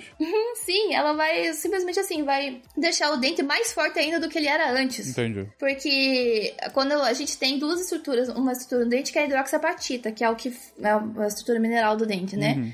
Quando a gente junta a hidroxapatita com flúor, flu- forma a fluoropatita, que ela é mais dura ainda, Uhum. entendeu?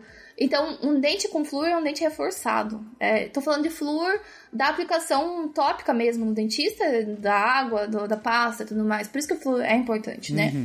E então a, a cárie no início ela pode ser parada. Só usando flúor, por exemplo, entendeu? Escovação e flúor, tirar a sujeira e tudo mais, né? Mas uma cavidade escura, por exemplo, um buraquinho que tem um aspecto escuro, quer dizer que aquela cárie já tá ali há um tempo, já, ela já evoluiu bastante e tudo mais, entendeu? Então, difere bastante. Tem manchas brancas que podem ser por fluorose, pode ser de malformação do dente, pode ser. Tem, assim, milhões de causas pra gente tá citando. Então, é difícil. Até pro dentista, às vezes, definir a causa daquela mancha. Uhum. Então, tudo depende, Uhum. tá? Que, infelizmente, quando se trata disso, a gente só fala, procure seu É, dentista. não, porque não tem como você saber de casa, esse que é o ponto, né? Realmente. Não tem. Beleza. E, bom, falar de mancha não pode deixar de falar de café, né? É, Que acaba muitas vezes causando. Mas é verdade que o café tende a escurecer os dentes? Café e qualquer alimento pigmentado, Uhum. tá? Tudo que tiver pigmentação, ele vai vai tender a escurecer. Tudo vai depender do seu dente. Tem pessoas que escurecem mais rápido, tem pessoas que têm tendência a ter os dentes mais brancos. Uhum. Tudo vai depender. Mas o molho vermelho, Coca-Cola, chocolate, vinho, Uhum. tudo isso ele pode favorecer, por exemplo, ao escurecimento dos dentes. Pirulito que pinta a língua. Daí vai ficar colorido. Mas o, o café, porque a gente tem uma ingestão em maior frequência. Ah, cigarro também. Uhum. eh, Faz bastante. Bom, mas cigarro, dente é o, é o menor dos problemas, né? Se você fuma. Sabia que não? Não, digo. tem- é, é um problema. Câncer bucal. Sim, sim, sim. Entendo. É. entendo. Câncer bucal, é, doenças periodontais. é, você que fuma, digamos assim que quando você tem doença periodontal, que é a inflamação da gengiva e do osso ali da, né, do seu dente, é, o cigarro ele inibe a proteção do seu organismo e aumenta o fator patogênico das bactérias. Sim. Ou seja, é como se você, tipo, você sabotasse o seu exército e desse as armas pro ex- exército inimigo. Eita, Sabe? porra. cigarro é tenso. Além de câncer bucal, etc. né? E- Mas to- tudo isso aí causa pigmentação dos dentes, sim. Entendi. Forma de clarear, Uhum. às vezes com uma limpeza bem dada, Uhum. né? tipo aquela profilaxia do dentista já resolve. Uhum. Às vezes é necessário clareamento no dentista. Uhum, perfeito. E, e- mas tem alguma forma de prevenir? É, digo, eu sei que eu tomo muito café, é a vida, a vida das pessoas às vezes é café o tempo todo, mas eu, eu posso de alguma forma evitar esse, esse escurecimento ou, ou é inevitável pela quantidade de café que eu tomo? Põe- Põe leite que o dente cresce. daí. Pior que tudo depende. Tudo né? depende. O quanto é esse muito café, do, do quanto teu dente vai pigmentar. É, escovar com mais frequência talvez ajude, Uhum. no caso, né? Tomar de canudinho, talvez. Então, então, Não, tomate canudinho ajudaria? Se você jogar teu café direto pra tua garganta com canudinho, sim. Sim. Se você. Mas invariavelmente vai ter um contato ali com a superfície do dente, então não tem. É mais, é mais assim, questão de, tipo, tudo que tiver em contato com a cavidade bucal vai acabar manchando um pouco. Entendi, entendi. Bom, beleza. Você, então, viciado em café, veja aí canudo pro seu café. Uma coisa super normal. e aí, voltando aqui à, à questão de, de clareamento, você já foi muito taxativa. Acho que ficou clara a mensagem. É, não tentem clarear de casa, né? É, É. Vai para um, pra um profissional que a gente sabe o que tá fazendo e que a gente sabe como contornar qualquer tipo de consequência não desejada, né? Como, por exemplo, sensibilidade. Você falou que, que dá pra, é, é, é, ir controlando com o profissional. Mas esse clareamento, mesmo com o profissional, pode fazer algum tipo de problema a longo prazo? Ou com bom cuidado não? Pode ficar tranquilo? Não, com bom cuidado não. Se for feito por um profissional que seja responsável, né? Uhum. É, se for feito dentro de do, todas as medidas que tem que ser feito, porque não sei se vocês já viram clareamento, mas tem toda uma parafernália. A gente, tipo, afasta bem a boca, né? Coloca aquele afastador, a pessoa fica com a boca aberta. Sim. A gente faz toda a proteção da gengiva com um- uma barreira que é polimerizada. Ela, a gente aplica ela molinha, daí ela fica dura. A gente simplesmente isola todos os dentes de qualquer contato com mucosa, com tecido da cavidade oral, que não seja dente. Uhum. Porque é, eles. O, o, o peróxido de hidrogênio, ou sei lá, o material que você for usar, ele é, ele é prejudicial à mucosa, tá? É, ele tem, também tem potencial cancerígeno, então o, o clareamento no consultório ele é feito com muito cuidado, né, com muita precaução, para que não dê nenhum problema mesmo, para que não, não queima a tua gengiva, para que não cause nenhuma queimadura ou necrose a gengiva porque foi um, clara, um clareador ali e tudo mais. É super seguro mesmo ser feito em consultório. Quando é caseiro, que é o dentista que faz a modelinha que você usa em casa, a concentração dele é menor, por isso que você fica meses usando, né? Ou semanas, né? Tipo, depende do, do quanto que precisa clarear. A concentração é menor, então por isso que tudo bem você engole um pouquinho, tá tudo bem, tá controlado. Contanto que seja super, supervisionado pelo dentista, né? E. Mas é seguro, tá? É, em, em relação à sensibilidade que pode ter, né? Às vezes você vai fazer um clareamento, tem pessoas que são sem, têm dentes mais sensíveis e tem pessoas que não têm dentes sensíveis. Tem gente que faz clareamento e não sente nada, tem gente que fica com o dente doendo. Por quê? É por causa daquilo que eu te falei, aquela parte porosa lá do dente, lá de dentro, Sim. quando entra um, um- um material químico, do mesmo jeito que o frio provoca aqueles, nervi, aqueles prolongamentos de nervinho que tem ali na, na dentina, o gel clareador também dá uma provocada. O material que a gente usa para restaurar, ele dá uma provocada também. O que eu disse provocada? Ele dá uma irritada, Uhum. né, na, no- na polpa do dente. Sim. Então você pode ter sensibilidade, tá? Mas é uma sensibilidade que passa, uma sensibilidade que clareou, vai ter uma sensibilidade no dia e depois vai passar. Entendi. Ou então você toma um remédio para dor para aguentar, ou o dentista usa algum dessensibilizante que existe, né? Que você pode comprar para aplicar na, na consulta. Uhum. Então, é mais é procurar um profissional e fazer com todos os cuidados possíveis. Uhum, perfeitamente. É, e um ouvinte pergunta aqui se causa câncer. É, ele tem potencial é, cancerígeno se em contato com mucosa. Entendi. Tá. É, Se você aplicar só no dente, que nem é feito no consultório, não. Mais O um problema argumento, é então, para fazer com profissionais. Com um profissional dentista. Uhum. Isso. Muito bem. E aí, sensibilidade. Né? Um ouvinte pergunta aqui se sensibilidade, não por clareamento, sensibilidade, digamos assim, é, é, naturalmente, né? É algo normal? Aquela regra de que frio tudo bem, quente é um problema, é, ou sensibilidade ao morder alguma coisa doce. Tem, tem gente que é mais sensível naturalmente mesmo? Tem. Uhum. Tem gente que não consegue morder um picolé. Por exemplo, tem gente que morde. Tem gente que só de ver alguém mordendo picolé já fica com dor. Eita. Eu sou dessas, por exemplo. Sério? A sensibilidade, ela é por causa, assim, basicamente de como é a estrutura do seu dente, Sim. tá? Então, isso, assim, não é normal, mas é comum Uhum. você ter sensibilidade, tá? Uhum. É, mas existem outras trocentas causas da sensibilidade. Tem alguns problemas muito comuns atualmente, que é, por exemplo, assim, abrasão do dente, abfração, que é quando fratura ali perto da gengiva, mas é uma fratura que não é feita porque por causa de uma queda, alguma coisa, é só de você morder errado, né? Tipo, você ter uma mal oclusão, por isso que é importante você procurar um ortodontista, usar aparelho para arrumar a oclusão dos seus dentes, porque o seu dente encaixe certinho, porque morder errado ao longo da vida pode ser prejudicial, né? Mas a sensibilidade ela deve ser diagnosticada, né? Deve ser investigada e deve se procurar o que, que isso dá para fazer. Algumas pessoas, que nem eu, só tem que não tomar picolé, não morder o picolé.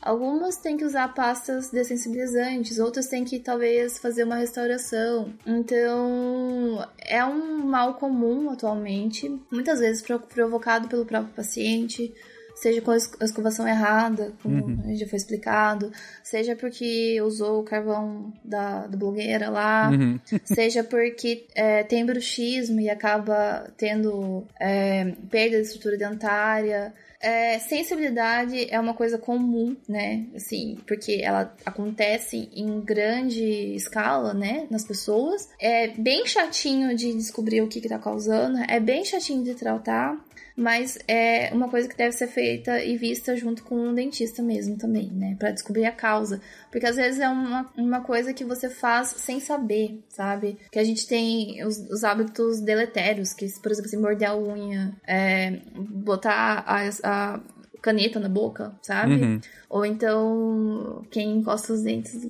durante o dia. Por isso que eu vi falando. Olha, então aí já tem até essa pergunta. Por que a gente tem que desencostar os dentes? Mas você sempre fala isso no Twitter. Eu sempre todos falo, os dias. mas nunca Por explico. Quê, afinal? Então, a gente, vocês sabem o que é bruxismo, né? Uhum. Que é o hábito de ranger os dentes à noite, que é uma coisa que é involuntária, né? Uhum. Que causa desgaste nos dentes, causa dor, causa dor na musculatura do rosto, causa dor de cabeça, causa milhões de coisas que são prejudiciais, tá? Uhum. Isso é o, é o, bruxismo em si. Uhum. Isso ainda é combatido queimando os dentes? Ou... não, só a bruxa inteira.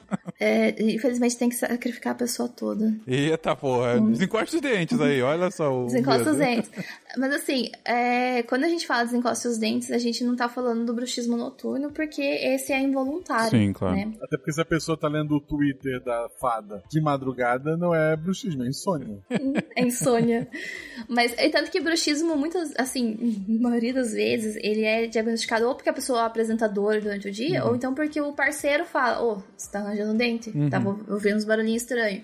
Mas tem uma coisa que, que a gente tem que é muito comum atualmente, que é outro problema que tá sendo comum e que tá aumentando, que a gente tem, assim, a gente tem visto diminuir o número de cáries, né, porque as pessoas estão tendo mais acesso à higiene e tudo mais, e a gente tá vendo outros problemas darem lugar, tipo, é, a cárie ou edentulismo dá lugar a outros problemas, que são os problemas da sociedade normal. Assim como a gente tem mais pessoas ansiosas ou mais pessoas diagnosticadas com ansiedade, com depressão, etc. Uhum. A gente tem agora os problemas da pandemia também, por exemplo, porque é, falando sério, é, a pandemia ela explodiu o número de casos de dentes fraturados assim de um jeito, porque é, é até assustador por causa do estresse, ansiedade e tudo que a gente foi submetido durante todo esse tempo. Levanta a mão aqui quem não fraturou o dente na, na pandemia, porque de, por causa desses hábitos, por causa de ansiedade, estresse, ficar apertando. É, às vezes durante a noite, entendeu? Então, assim, se você procurar, uh, é, tem, assim, isso é no mundo inteiro, inclusive, não é só Brasil, não é só, não, não é nossa, só a nossa pandemia problemática aqui brasileira, é no, no mundo inteiro. Essa, essa, essa situação em que a gente foi submetido durante esses anos de pandemia que ainda tá rolando, eles foram desgastantes para a pessoa num nível de todo mundo tá sofrendo de ansiedade, todo mundo sofrendo de tudo, e quem tá pagando o pato são os dentes, porque tá todo mundo ou piorando o quadro de bruxismo noturno, ou então desenvolvendo esse bruxismo de vigília, que é o que a gente tá tentando evitar quando você quando eu falo, desencosta esses dentes, pelo amor de Deus. Uhum. Mas é, é uma coisa, é um mal, é um mal recente, vamos dizer assim, né? Tipo, a gente tá lidando muito com isso no consultório hoje em dia, sabe? Uhum. É, que é o bruxismo é, de vigília, que é o bruxismo que você faz acordado, tá? É, quando a gente fala assim, desencoste os dentes, primeiro, não é para dar espaço que o seu aparelho, vai deixar um espaço entre um dente e outro. É o desencostar os dentes de cima dos dentes de baixo, Uhum. tá? Ah, o teu corpo, ele tem uma, uma posição que é chamada posição de repouso, que é quando você tá relaxado, sabe? Você tá na posição correta ali, postura linda, sabe aquela postura que a gente não tá agora, no caso, né? Mas assim, quando você. Tanto que eu sempre falo assim, ó, respira fundo aí e expira. Quando você terminar de expirar, você vai ver, se você estiver com o rosto relaxado, musculatura relaxada, o ombro relaxado, né? Fazer esse exercício. Você vai ver que os seus dentes não encostam. Os de cima não encostam nos de baixo, se você tá numa posição relaxada, uma posição de repouso, tá? Essa é a posição ideal que teu corpo foi feito para passar o dia inteiro. Salvo quando você tá falando, quando você tá mastigando, quando você tá comendo, né? Que daí sim vai ter contato dos dentes de cima com os de baixo, Sim. né? Se você somar uma pessoa normal, tipo assim, o, o hábito de uma pessoa durante a alimentação e conversa e tudo mais, vai dar alguns minutos de encostar os dentes durante o dia todo. Uhum. Tipo, quando eu digo alguns minutos, é minutinhos mesmo, entendeu? Porque, ah, você tá mastigando ali, você vai dar cada microsegundo que você encostou de cima e de baixo, sabe? Uhum. Durante a mastigação, durante abrir e fechar da boca, quando você tá falando e tudo mais. São microsegundos que se somam e dá alguns minutos. Ou seja, você vai passar 23,50 minutos do teu dia com o dente desencostado e alguns minutinhos com ele apertadinho Sim. né? Encostando. O que, que a gente faz? A gente fica o dia inteiro tenso. A gente fica o dia inteiro no Twitter lendo notícia. A gente fica lendo o grupo WhatsApp, WhatsApp, ah, do WhatsApp da família. A gente fica lendo notícia do governo. O que, que a gente faz? A gente fica tenso. E por consequência, é um reflexo do corpo humano você tensionar a musculatura ali. Uhum. Quando a gente fala de bruxismo noturno, essa tensão ela é involuntária. Sim. Você não, né? Você, o teu estresse da vida que pode ter causado aquela é, contração involuntária ali da musculatura do, do rosto. Uhum. Quando a gente fala durante o dia, ela, ela também é involuntária, porém ela é controlável, Uhum. tá? Então, o desencostar o dente, os dentes nada mais é do que é relaxar a musculatura do rosto para devolver pro teu organismo aquele estado de repouso, aquele- aquela posição de repouso, sem encostar. Porque de alguns minutos que você tem de contato no dia que seria a situação ideal, atualmente a gente passa 23 horas por dia com o dente apertado, entendeu? Uhum. A musculatura tensionada, aquela músculo da bochecha, do cantinho da bochecha aqui, que é- às vezes chega a doer. Não sei se vocês, vocês dois já, Uhum. Já, já, têm já, já. Ou a dor de cabeça que é causada só por causa de tensão, Sim. que é a, a gente chama cefaleia tensional, né? Cadê a Yara pra falar de cefaleia aqui, né? Mas você desencostar o dente, você tá prevenindo, primeiro, é, sobrecarregar a estrutura do seu dente, Uhum. causar desgaste, causar fraturas, Uhum. causar trincas, causar sensibilidade por causa de tudo isso, né? Você tá prevenindo. Já, não sei se vocês já viram dentes de pessoas que têm bruxismo, que simplesmente é como se pegasse uma lixa e, e lixasse os dentes. Sim. Eles ficam retos, entendeu? Uhum. Isso, com o passar do tempo, se você fizer em vigília, também vai acontecer. Porque você vai estar desgastando o dente Uhum. de uma forma que não era pra desgastar. Então, o simples ato de você lembrar algumas vezes ao dia de desencostar os dentes já vai aliviar todos esses problemas dentários, né? Vai te prevenir a dor na musculatura, Sim. aquela dor no rosto, a dor na bochecha ou na têmpora, porque os, os músculos mais, assim, o masseter, que é o músculo que tá, esse músculo que que abre e fecha a, a mandíbula, sabe? Ele, ele é fortão pra caramba, sabe? Ele é um- se eu não me engano, posso estar falando besteira aqui, me perdoe se eu falar, mas acho que ele, ele tem mais força, é o músculo que tem mais força no corpo humano. Mas ele é fortão pra caramba. Então você ficar com ele tensionado o dia inteiro, você tá aplicando uma força muito grande, Entendi. sabe? E é um músculo que faz a abertura e elevação da, da mandíbula. E outro músculo que é importante pra isso, que é, assim, você olhando de fora assim, você não vai achar ligação, mas se você pegar uma imagem, pegar músculos da face, você vai ver toda essa região temporal, que é do ladinho da testa, Sim, sabe? sim. É pra cima da orelha, é, pega a testa pro lado, né? Essa a têmpora, que, que é comum doer por causa de dor de cabeça e tudo mais, existe um músculo chamado temporal. E ele é um músculo da mastigação também. Esse músculo lá da tua, tua têmpora, ele faz a, a abertura e fechamento da, da, durante a mastigação, durante a falar, durante a fala, tudo mais.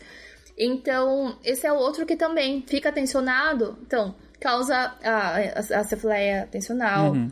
É, causa dor mesmo nele ali. Você aperta a tua têmpora, você sente dor, entendeu? Você aperta teu, tua bochecha aqui, ela chega a estar tá dura. Uhum. Tem pessoas que tem aqui que parece que faz é, academia uhum. com, com a bochecha. De tão dura que o músculo é. Uhum. E o desencostar os dentes é só falar assim, pô, relaxa aí, só um pouquinho. Só assim, sabe, só um pouquinho. Daqui a pouco eu vou te lembrar de novo, viu? Desencosta aí de novo, rapidinho, sabe? Sim. É você criar esse hábito de você, por si só, relaxar e a musculatura, sabe? É, também pode dar dor no pescoço, porque é tudo ligado. Sim. Né? Teu, teu corpo, é, ele é todo ligado, então, basicamente, o desencostar os dentes é prevenir o bruxismo de vigília e prevenir todos esses problemas. Uhum, perfeito, tá explicado.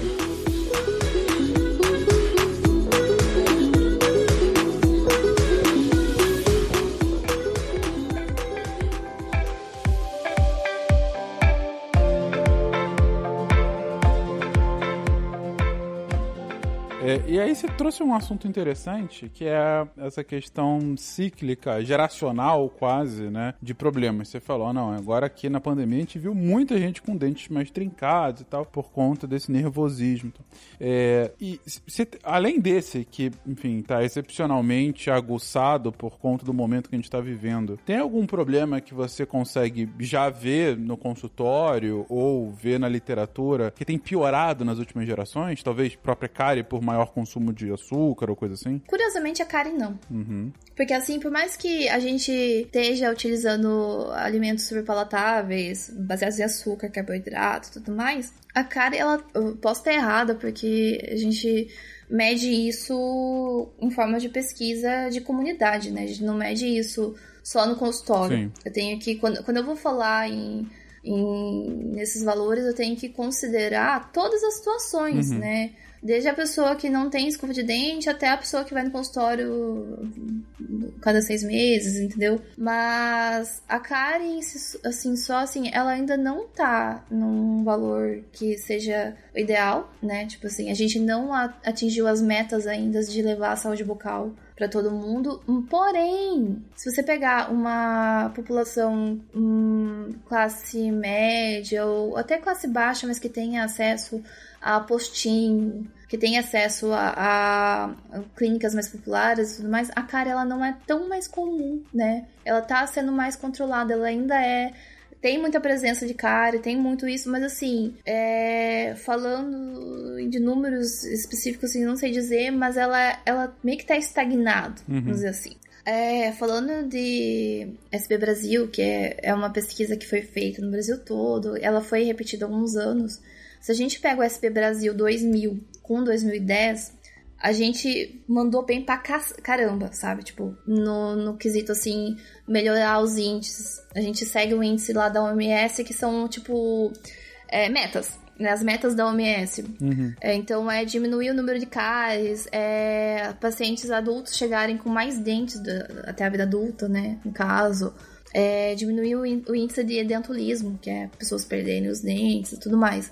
Depois de 2010, a gente teve outros e tudo mais, a gente mandou meio mal, vamos dizer assim. Uhum. Então, tudo a ver com políticas públicas, né? Uhum. Não, tudo deu uma desandada legal. Uhum, não. Mas, falando assim, o que que é comum, o que que são coisas novas pra gente no consultório, né? E agora estamos pegando aqui mais a população que tem acesso a claro, dentista claro, particular claro. e tudo mais a gente tá vendo muito bruxismo, uhum. tá? A gente tá vendo muito é, desgaste, muita fratura, muito é, é, desmineralização por causa de hábitos parafuncionais ou é, foi o que eu te expliquei. Uhum. É usar clareadores caseiros, sim, é sim, você sim. escovar muito, muito mal e tudo mais. Mas isso é muito, é muito difícil você taxar, assim, porque as pessoas estão chegando na vida adulta com mais dentes do que antigamente. Uhum. Então é claro que você vai ter mais desgaste do dente por parte de uma população adulta, porque antes ela chegava aos 30 e não tinha dente. Sim. E hoje ela chega aos 30 com todos os dentes, ela chega aos 60 com a maioria deles, entendeu? Então você- o dente passa mais tempo dentro da boca, então ele vai sofrer um processo de desgaste, Uhum. ele vai sofrer tudo isso, entendeu? Uhum. Mas assim, o mal, o mal mais assim presente no consultório atualmente é fratura, é desgaste, é tudo decorrente mais desses problemas, vamos dizer assim, de ansiedade, estresse e tudo que tá relacionado a isso. Que bizarro. Que bizarro, mas é o nosso tempo, né? Enfim. É, a gente lida com o que a gente tá, tá vivendo, é, né, não, no caso. com certeza. E tudo isso tem reflexo num lugar, tipo assim, você vai ver que tem um reflexo num lugar que você nem imaginava, né? Uhum, com certeza. Você vê que tô muito ansioso e de repente tô com problema no dente, né? É, é bem, bem bizarro. E além de desencostar os dentes, tem alguma coisa pra fazer pra é, evitar ou pra tratar o bruxismo, além, claro, de ir num profissional? Tem um ouvinte que coloca aqui que, é, que ouviu dizer que é possível, inclusive, colocar botox pra controlar é, bruxismo. É, é possível? O, bru- o bruxismo, ele depende. O bruxismo a gente tem que identificar o que, que tá causando ele, tentar, porque ainda assim já é difícil de, de diagnosticar, né? Existem as plaquinhas que você usa durante a noite pra proteger o teu dente, pra evitar que você sinta dor, né? Só que ela não trata, Uhum. tá? Você vai continuar com o hábito ali de. teu- a tua musculatura vai continuar contraindo e tudo mais. A diferença é que você vai sentir menos dor, Uhum. porque você não vai estar apertando os dentes, você não vai estar desgastando os dentes, não vai estar perdendo estrutura de dente e tudo mais. A plaquinha, infelizmente, ela não trata, ela. Até se acredita que trata, mas ela não tira o fator, né, no caso. Existe você é, tratar com um psicólogo, investigar causas do bruxismo, é, avaliar com o próprio dentista sobre a articulação, né? Porque a gente tem uma articulação muito importante, que é a que liga a mandíbula com o crânio, né? Uhum. que a ATM. Então, tem a- o bruxismo ele é causado por vários fatores, então tem que investi- investigar o fator que tá causando e tentar agir nele, Entendi. tá? Quanto ao Botox, o Botox ele ajuda pra caramba, Uhum. tá? É, as pessoas ligam muito o Botox à beleza, né, à estética, mas o Botox ele basicamente ele ele, vamos dizer assim, ele paralisa o músculo, Uhum, né? uhum, uhum. A toxina botulínica ela vai fazer isso no músculo.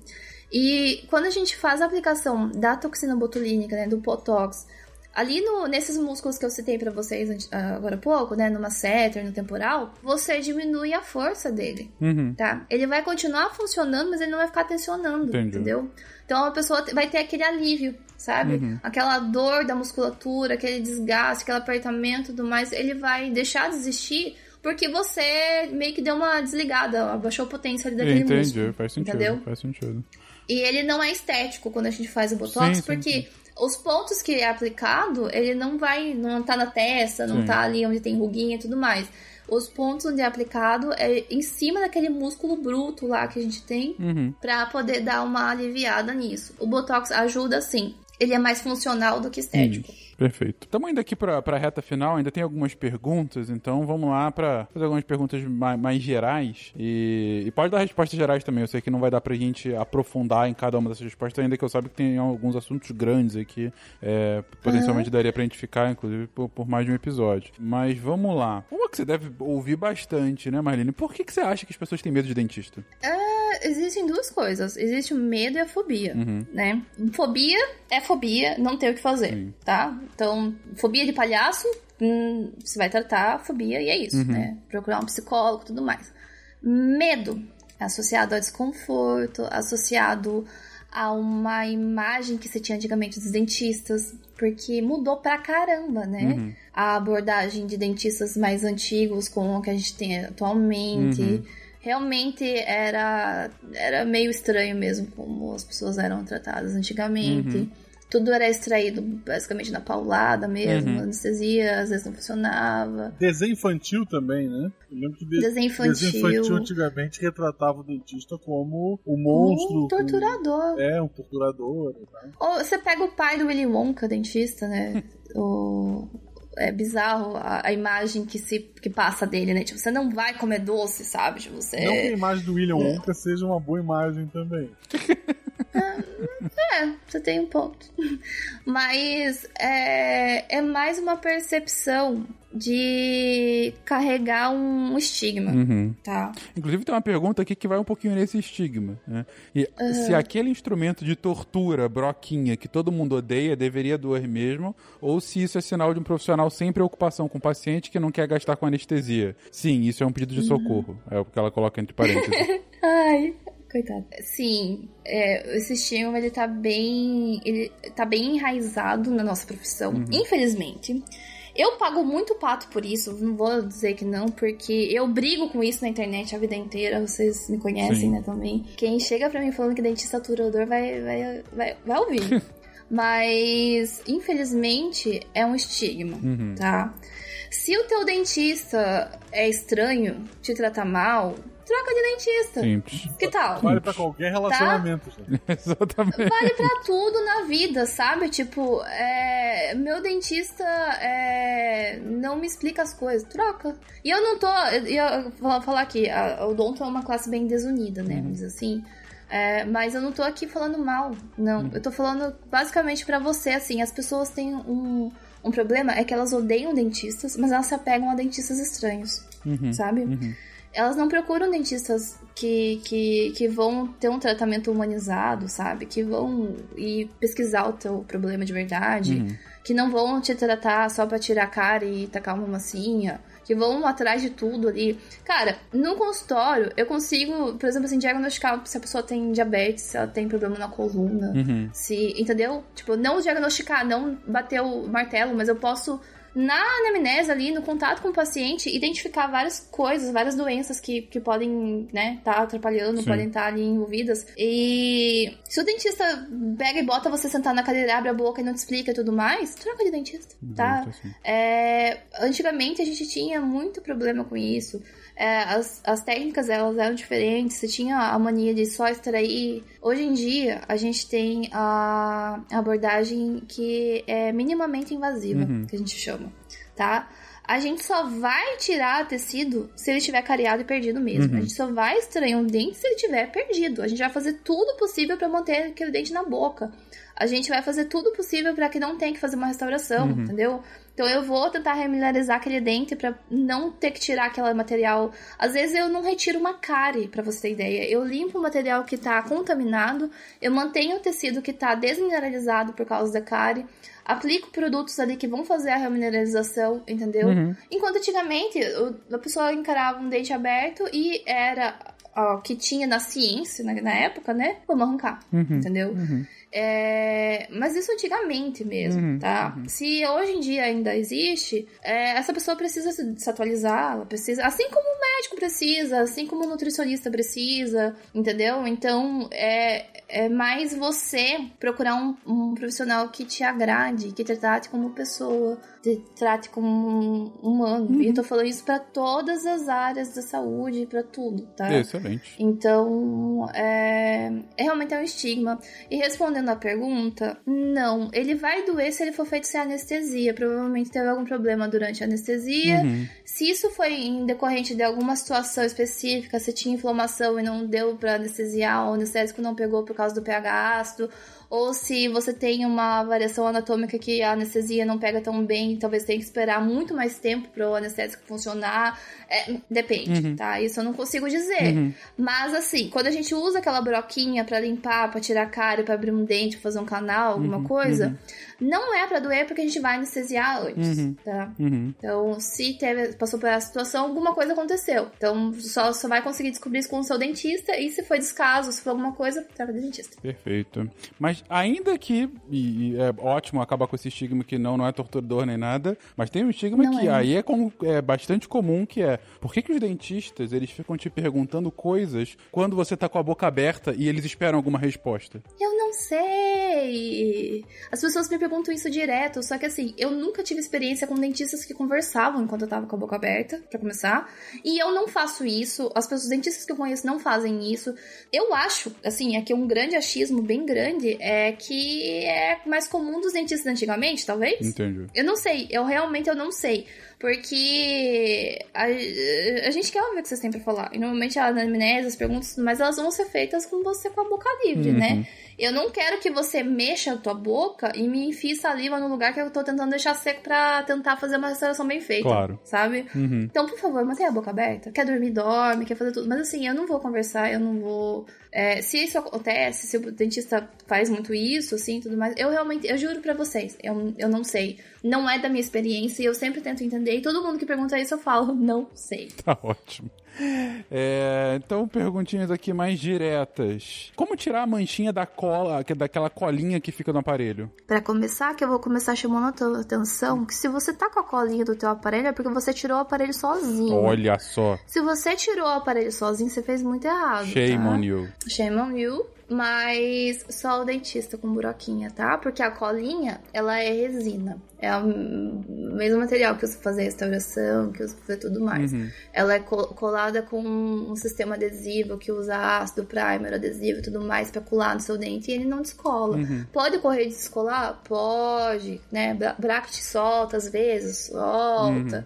Se você tá com colinha aí, é porque você não removeu o, o aparelho com o dentista. Uhum. Então, pra remover, tem que ir no dentista pra ele usar a broquinha e remover ali é, mecanicamente aquele A colinha. adesivo, aquele, a resina que tá ali na superfície. E tem que remover, tá?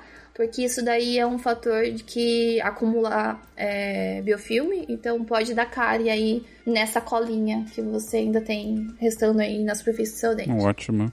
E a pessoa que usou o aparelho e que aí teve que colocar uma contenção, né, Pra impedir que voltasse ao lugar anterior o dente. Ela nunca mais vai poder tirar essa contenção? É, falando daquela contenção que usa nos dentes de baixo da frente, né? Isso.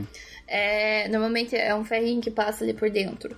Por que que usa? Porque esses dentes são danados pra entortar tudo de novo. Meu caso. Assim que você tirou o aparelho. É, eles são danadinhos mesmo, sabe? Às vezes a pessoa tem contenção e solta um dente da contenção. Aquele um dente, ele faz um malabarismo de se entortar sozinho ali. Tá todo certinho, daí aquele um dente solto, ele faz um malabarismo. Ele- cara, esses dentes, assim, eles são, eles são danadinhos mesmo. Mas é por causa da, da anatomia. Do osso que tem ali segurando eles e tudo mais. Sim, você vai ter que usar pra sempre, se você quiser que ele fique é, retinho ainda. Entendi. Na posição correta. Pode ser que você tire a contenção e ele fique na posição correta? Pode, você for um sortudo. Pode ser que assim que a contenção saia, entorte tudo de novo? Pode. Você tá na estatística. Então, a contenção nessa, nesse lugar específico ali é justamente porque é uma área que volta muito, então tem que usar assim. Uhum. É tipo uma represa. Tirar a represa não vai fazer água É. ficar parada. Isso. Exato. Cara, aconteceu isso comigo, eu tô tão puto que tá, tá voltando ao normal, ao, ao lugar errado meu dente, realmente. Eles são danadinhos. Enfim, mas isso é um problema pro Fernando futuro. E não tem mais SUS. Que não tem mais SUS, exatamente, é um problema realmente grande agora, mas enfim, isso a gente vê depois. Acho que a minha boca tá podre. Agora tá arrependido? Tem que escovar o dente, passa fio dental. É mesmo? Agora eu entendi. Por que tua boca é tão podre? Se cuida, meu irmão. Pode se fuder. Eu sei. Teu próprio bafo de merda pode acabar com a tua vida. Tem algum tipo de alimentação que ajuda a fortalecer os dentes, que não o, o leite, que aparentemente revive o dente? Mentira, gente, isso é só no Não. One Piece. Não, não. É, fortalecer os dentes, a única coisa que, vamos dizer assim, que fortalece os dentes é, é o flúor mesmo. Uhum, beleza. Mas comer muitos vegetais crus pode desgastar o dente? O quão cru e quão duro é esse vegetal? Eu não sei. Porque eu pensando assim, eu não consigo não imaginar que nenhum vegetal seja duro o suficiente pra causar desgaste, Entendi. tá? É, sei lá, cenoura talvez seja bem dura, mas não vai, Uhum. tá? Tá tranquilo. É, pode comer vegetal cru à vontade aí. Uhum. A não ser que seja pedra, que você esteja comendo alguma coisa Mas assim, é mas daí mineral. não é vegetal. É, então, daí não é Beterraba crua vegetal. deve quebrar um dente. Cara, é, minha religião não permite. Boa. Além de doerem e serem extraídos, pra que, que servem os sisos e por que, que eles existem? Eles existem. Ai, eu, honestamente eu não sei, tá? Acho que se alguém sabe me ajuda também, mas assim, é uma coisa assim que eles, o dente do siso, ele é uma caixinha de surpresa. Algumas pessoas têm, outras não, Uhum. né? Algumas pessoas nascem com ele, que ele nasce certinho, a maioria nasce com ele cagado, ele vai nascer torto, ele vai infeccionar, ele vai empurrar o dente do lado, Uhum. ele vai doer, Uhum. então tem que ser extraído, tá? Uhum. É, a única coisa assim que eu falo é que normalmente se associam muito a dizer que pessoas que nascem sem o siso são evoluídas. Não sei se vocês já ouviram Já. isso. Porque. Ah, porque a nossa alimentação está mais mole, facilitada, então a gente realmente não precisa de tantos dentes lá no fundo para mastigar. Isso. É, só os dentes da frente, né, no caso. Mas é, É o próximo passo da evolução humana. É o X-Men. é o, o evoluído. Eu vou, eu atiro o raio dos olhos Não. e você, eu não tenho siso. Eu não tenho siso. É, o pessoinhas pessoal evoluída, é... não, foi só uma sorte, tá? É, Porque se você pensar, vamos agora a gente tá no SciCast, a gente pode falar isso, adoro. É, Se você considerar que uh, não tô usando e daí tá desevoluindo, então não tá precisando, então não vai ter siso, no futuro não vai ter siso, etc. A gente tá falando de lamarquismo, né? A gente não tá falando de Darwin. Então, não, não faz muito sentido, tá? É, de fato, antigamente é, as pessoas tinham uma alimentação mais dura, precisavam realmente de dentes mais triturantes lá no fundo, etc. Mas a, a, a presença ou não não tá muito relacionada com isso, não. Porque se realmente seria lei de, de uso e desuso, né? Uhum. Não seria evolução, no caso. Mas não sei dizer assim, pra, pra que que serve o siso. Pra doer. Pra doer. É pra isso que serve. Tá explicado então. É, roer a unha desgasta os dentes a ponto de se tornar um problema um dia? Sim, ele é um hábito deletério. É aquilo que eu te falei. São hábitos parafuncionais, né, no caso. É ranger dente, encostar os dentes durante o dia, é, roer unha, abrir cerveja, a garrafa de cerveja com o dente lá de trás, sabe? É, Abrir garrafa de cerveja com o dedo aberto. Não, ah, eu, eu, eu roo minha unha a vida inteira, eu nunca fraturo. Não, ainda, meu anjo, porque são mini agressões que somadas vão causando mini trincas na superfície do seu dente Uhum. e que um dia, um dia a mini trinca vai virar uma trinca, ah, um dia a, a trinca vai fraturar. Então, esses hábitos eles não são funcionais, Uhum, tá? uhum. Seus dentes servem para mastigar alimentos E não ruim. Não unha, não caneta. Ah, o tanto de gente que tem que fazer canal porque fica mordendo caneta lá no Rapaz, boca. veja aí. Muito caso. É, É, piercing, tá? Piercing na língua também. Sério? É, Faz sentido. Porque a pessoa- É, tem um metalzinho agora, né? É, verdade. metalzinho que tá empurrando a parte de trás dos seus dentes lá, a parte de dentro, né? E é muito comum a pessoa que tem piercing na língua ficar batendo o piercing nos dentes, batucando. E ter recessão da gengiva na parte de dentro ali da língua. Sabe onde você coloca o- a contenção, Sim, que é sim, essa sim. parte de dentro dos dentes da frente? Ah, Você vai ver a gengiva da pessoa tá lá na, na ponta da raiz por causa da recessão, porque é um trauma que tá tendo ali. Caraca, Então, que Tudo isso bizarro. ele não é, não é saudável. Por fora sou bizarro. roqueiro, na minha boca eu toco axé. Exato. É verdade que tomar muito remédio, principalmente muito antibiótico, pode manchar os dentes? Hum, Não e sim, tá? É, outra coisa.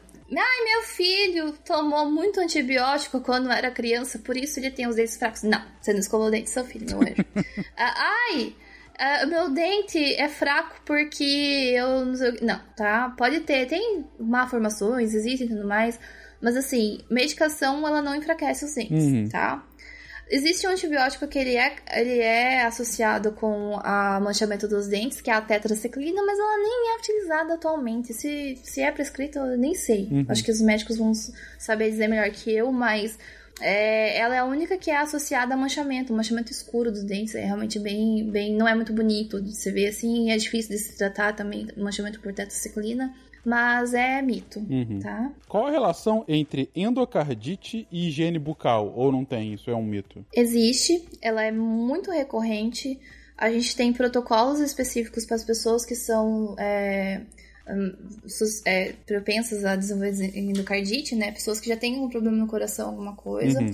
Endocardite é a presença de bactérias no, no tecido do, do coração, Sim. né? Então é, é a infecção do coração. é uma infecção assim. no endocárdio, né? Isso. Só que uma coisa que a gente tem que sempre lembrar é que os seus dentes, a sua boca, tá dentro do teu corpo. Sim. Então, o corpo, a boca, ela faz parte da saúde do, do corpo inteiro, Sim. tá? Ah, o que, que o dentista tá falando de diabetes? Muito me interessa, porque teu dente tem a ver com o teu corpo, Uhum. teu corpo tem diabetes, então eu tenho que saber. Ah, o que, que tem a ver a pressão alta? Mesma coisa, Uhum. tá?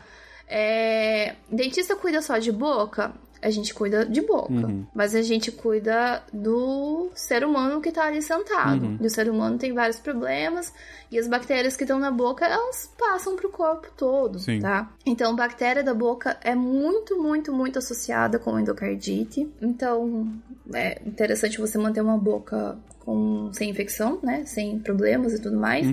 E ó, a, título, a título de curiosidade também, por exemplo, é, patógenos das bactérias da boca podem é, fazer o, o- uma criança nascer mais cedo, por exemplo. Uhum. Ter um parto prematuro por causa de patógenos da boca, Uhum. entendeu? Então, tudo tá relacionado, tudo tá ligado, tá? A tua saúde em geral, ela tem a ver com a tua saúde bucal, tua saúde bucal tem a ver com a tua saúde geral. Uhum. Então, tem a ver e não é mito. Não, excelente saber. E pra acabar, uma que eu achei bizarra, mas enfim, tem que colocar. Por que morder papel alumínio em cima de obturação da choque?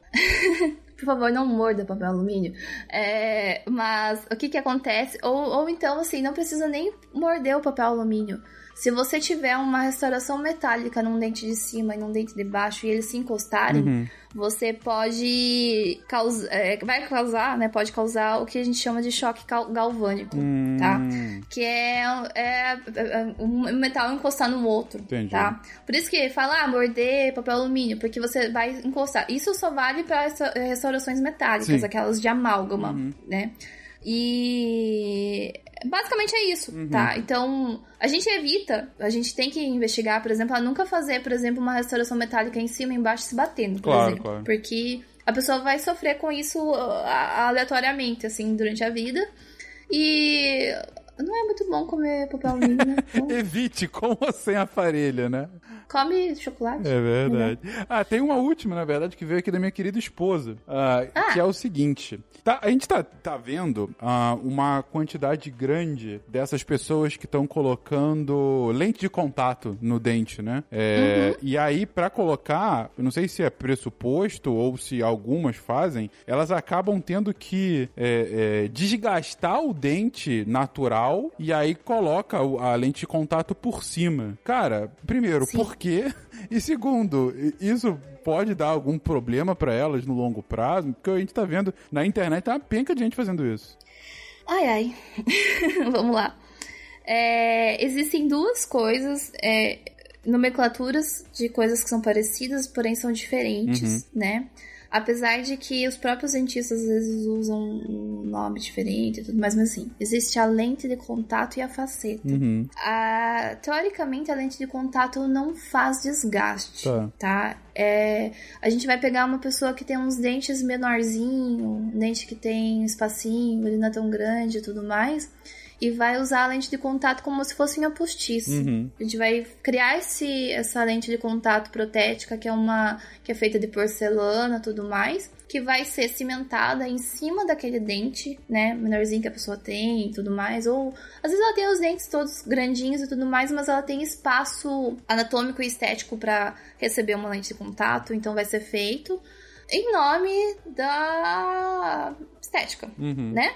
Fazer uma harmo- harmonização daquele sorriso, deixar ele o sorriso mais padronizado, mais claro, mais, né? Sorriso de Hollywood que se fala, né? Que a gente, sorriso de, de artista e tudo mais. E existe a faceta. A faceta, ela também é como se fosse uma unha postiça, só que você vai desgastar a superfície do dente pra enfiar ela ali e caber, né? Eu- conversei com vocês a noite toda, assim, e agora a gente falou bastante. Por favor, não desgaste os seus dentes, por favor. Não use carvão ativado, não faça isso. Sim. Daí eu vou falar assim, vá no dentista e desgaste com uma broca É. né? É um risco que você vai estar se expondo. Você tá realmente perdendo estrutura anatômica saudável de um dente. Você tá perdendo o esmalte daquele dente. Uma vez que você fez, você vai passar o resto da vida com aquilo, Uhum. né? É uma escolha que você tá fazendo, sabe?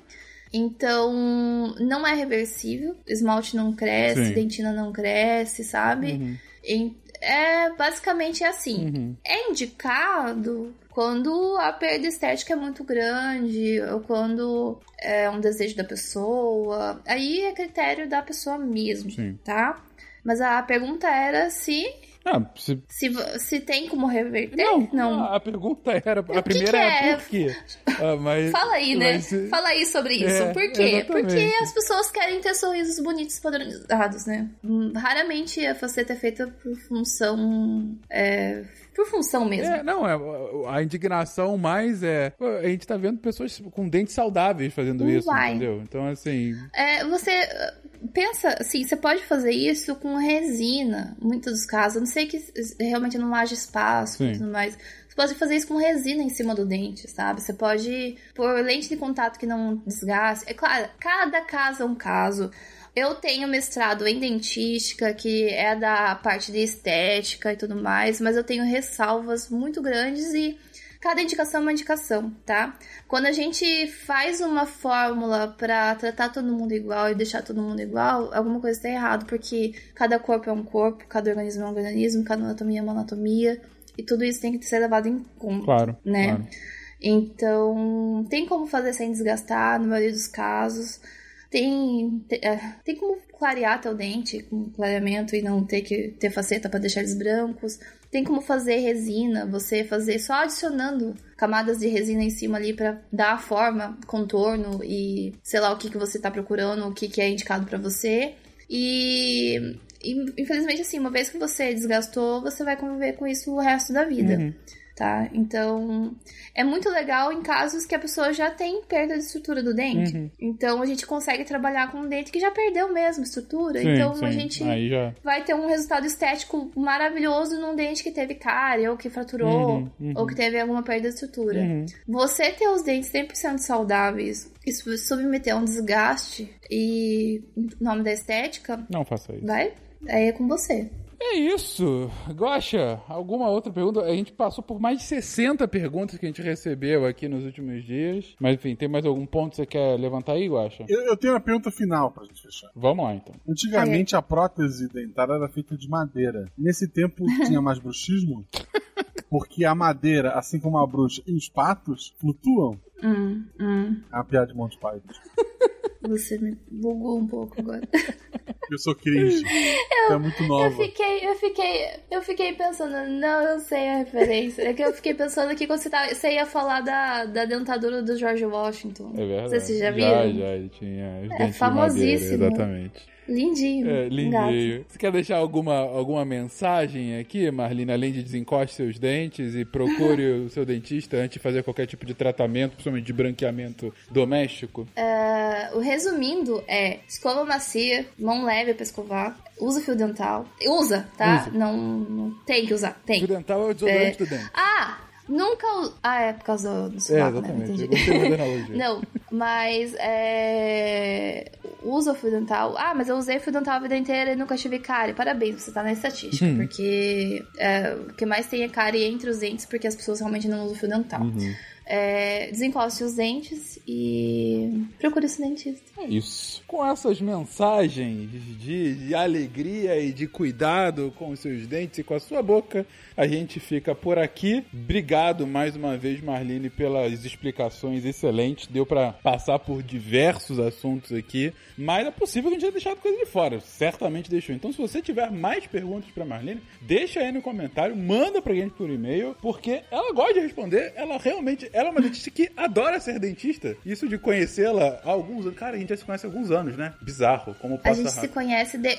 Há quanto tempo você tá no SciCast? 2015, então já são sete anos, É, Marlene. Meu Deus. eu entrei um mês depois de você. Exatamente, pô, sete anos conheço e sei o quanto que ela gosta de ser dentista e de explicar as coisas. Então manda pra gente suas perguntas, que certamente em algum momento ela vai te retornar, enfim, com, com a resposta. E obrigado pela sua audiência. Até semana que vem, gente. Um beijo. Um beijo. Tchau.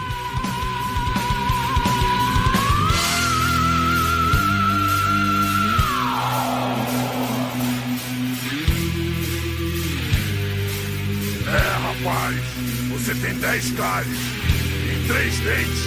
Vamos fazer canal. Você tem placa bacteriana, gengivite, tá? E seus cílios estão todos podres. Resumindo, você tem uma boquinha de cemitério. Oh não! E o que, que vamos fazer agora, doutor? Vou arrancar tudo!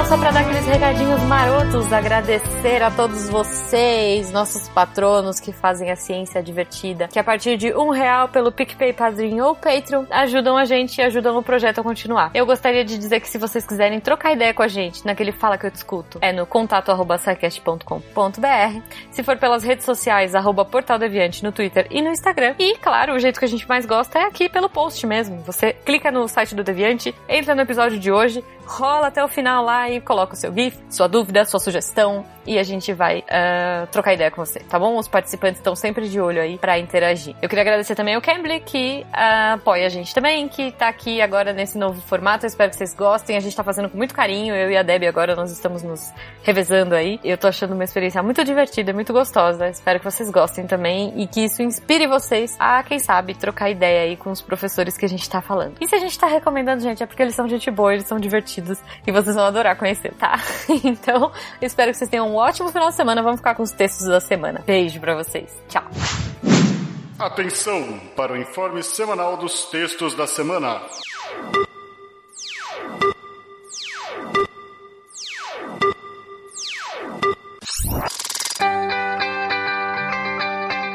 E aí, gente, como que vocês estão? Vamos ver, falar sobre os textos? Segunda-feira, tivemos um texto de ninguém mais, ninguém menos que a famosa Nanaka. E no texto, Uma Viagem na Escuridão, Ainda no espírito lá da Semana da Visibilidade Trans, ela vai partir da evolução para fazer algumas reflexões sobre preconceito. E tá incrível, gente, tá incrível mesmo. Na quarta, teve mais um texto da série favorita da Deb. Peraí, deixa eu tentar incorporar a Deb aqui um pouco. Games no Lab! Aê! É, não tem animação suficiente para incorporar a Deb. Deixa quieto. Mas é isso aí, o Augusto César brindou a gente com mais um Games no Lab. Subir pelas paredes, forças de Vanderwals, Vanderwals, Vanderwals, línguas pegajosas e ops, meu rabo caiu. No texto ele usa o jogo Gex, do antigo e não tão conhecido console 3DO, para falar um pouco sobre lagartixas e a biologia, a física em torno delas. Eu confesso que eu não conhecia a Gex e já tô doido para jogar. Deu o texto lá para aprender mais e partiu jogar Gex. Fechando a semana, na sexta, tá saindo um texto do Juliano Froder, Pulmão, Coração e Poluição, em que ele vai explicar como a poluição, cigarros e até os vapes que estão surgindo aí afetam a nossa saúde. Esses textos e muito mais você encontra em www.deviante.com.br. Você também pode se tornar uma redatora deviante. Mande um e-mail para contato@scicast.com.br. Eu sou André Trapani, escalando paredes na escuridão de uma cidade poluída para alcançar o interruptor que apaga a luz da Torre Deviante. Este programa foi produzido por Mentes Deviantes. deviante.com.br. Este programa foi editado por Tapcast. Edições e Produções de Podcast.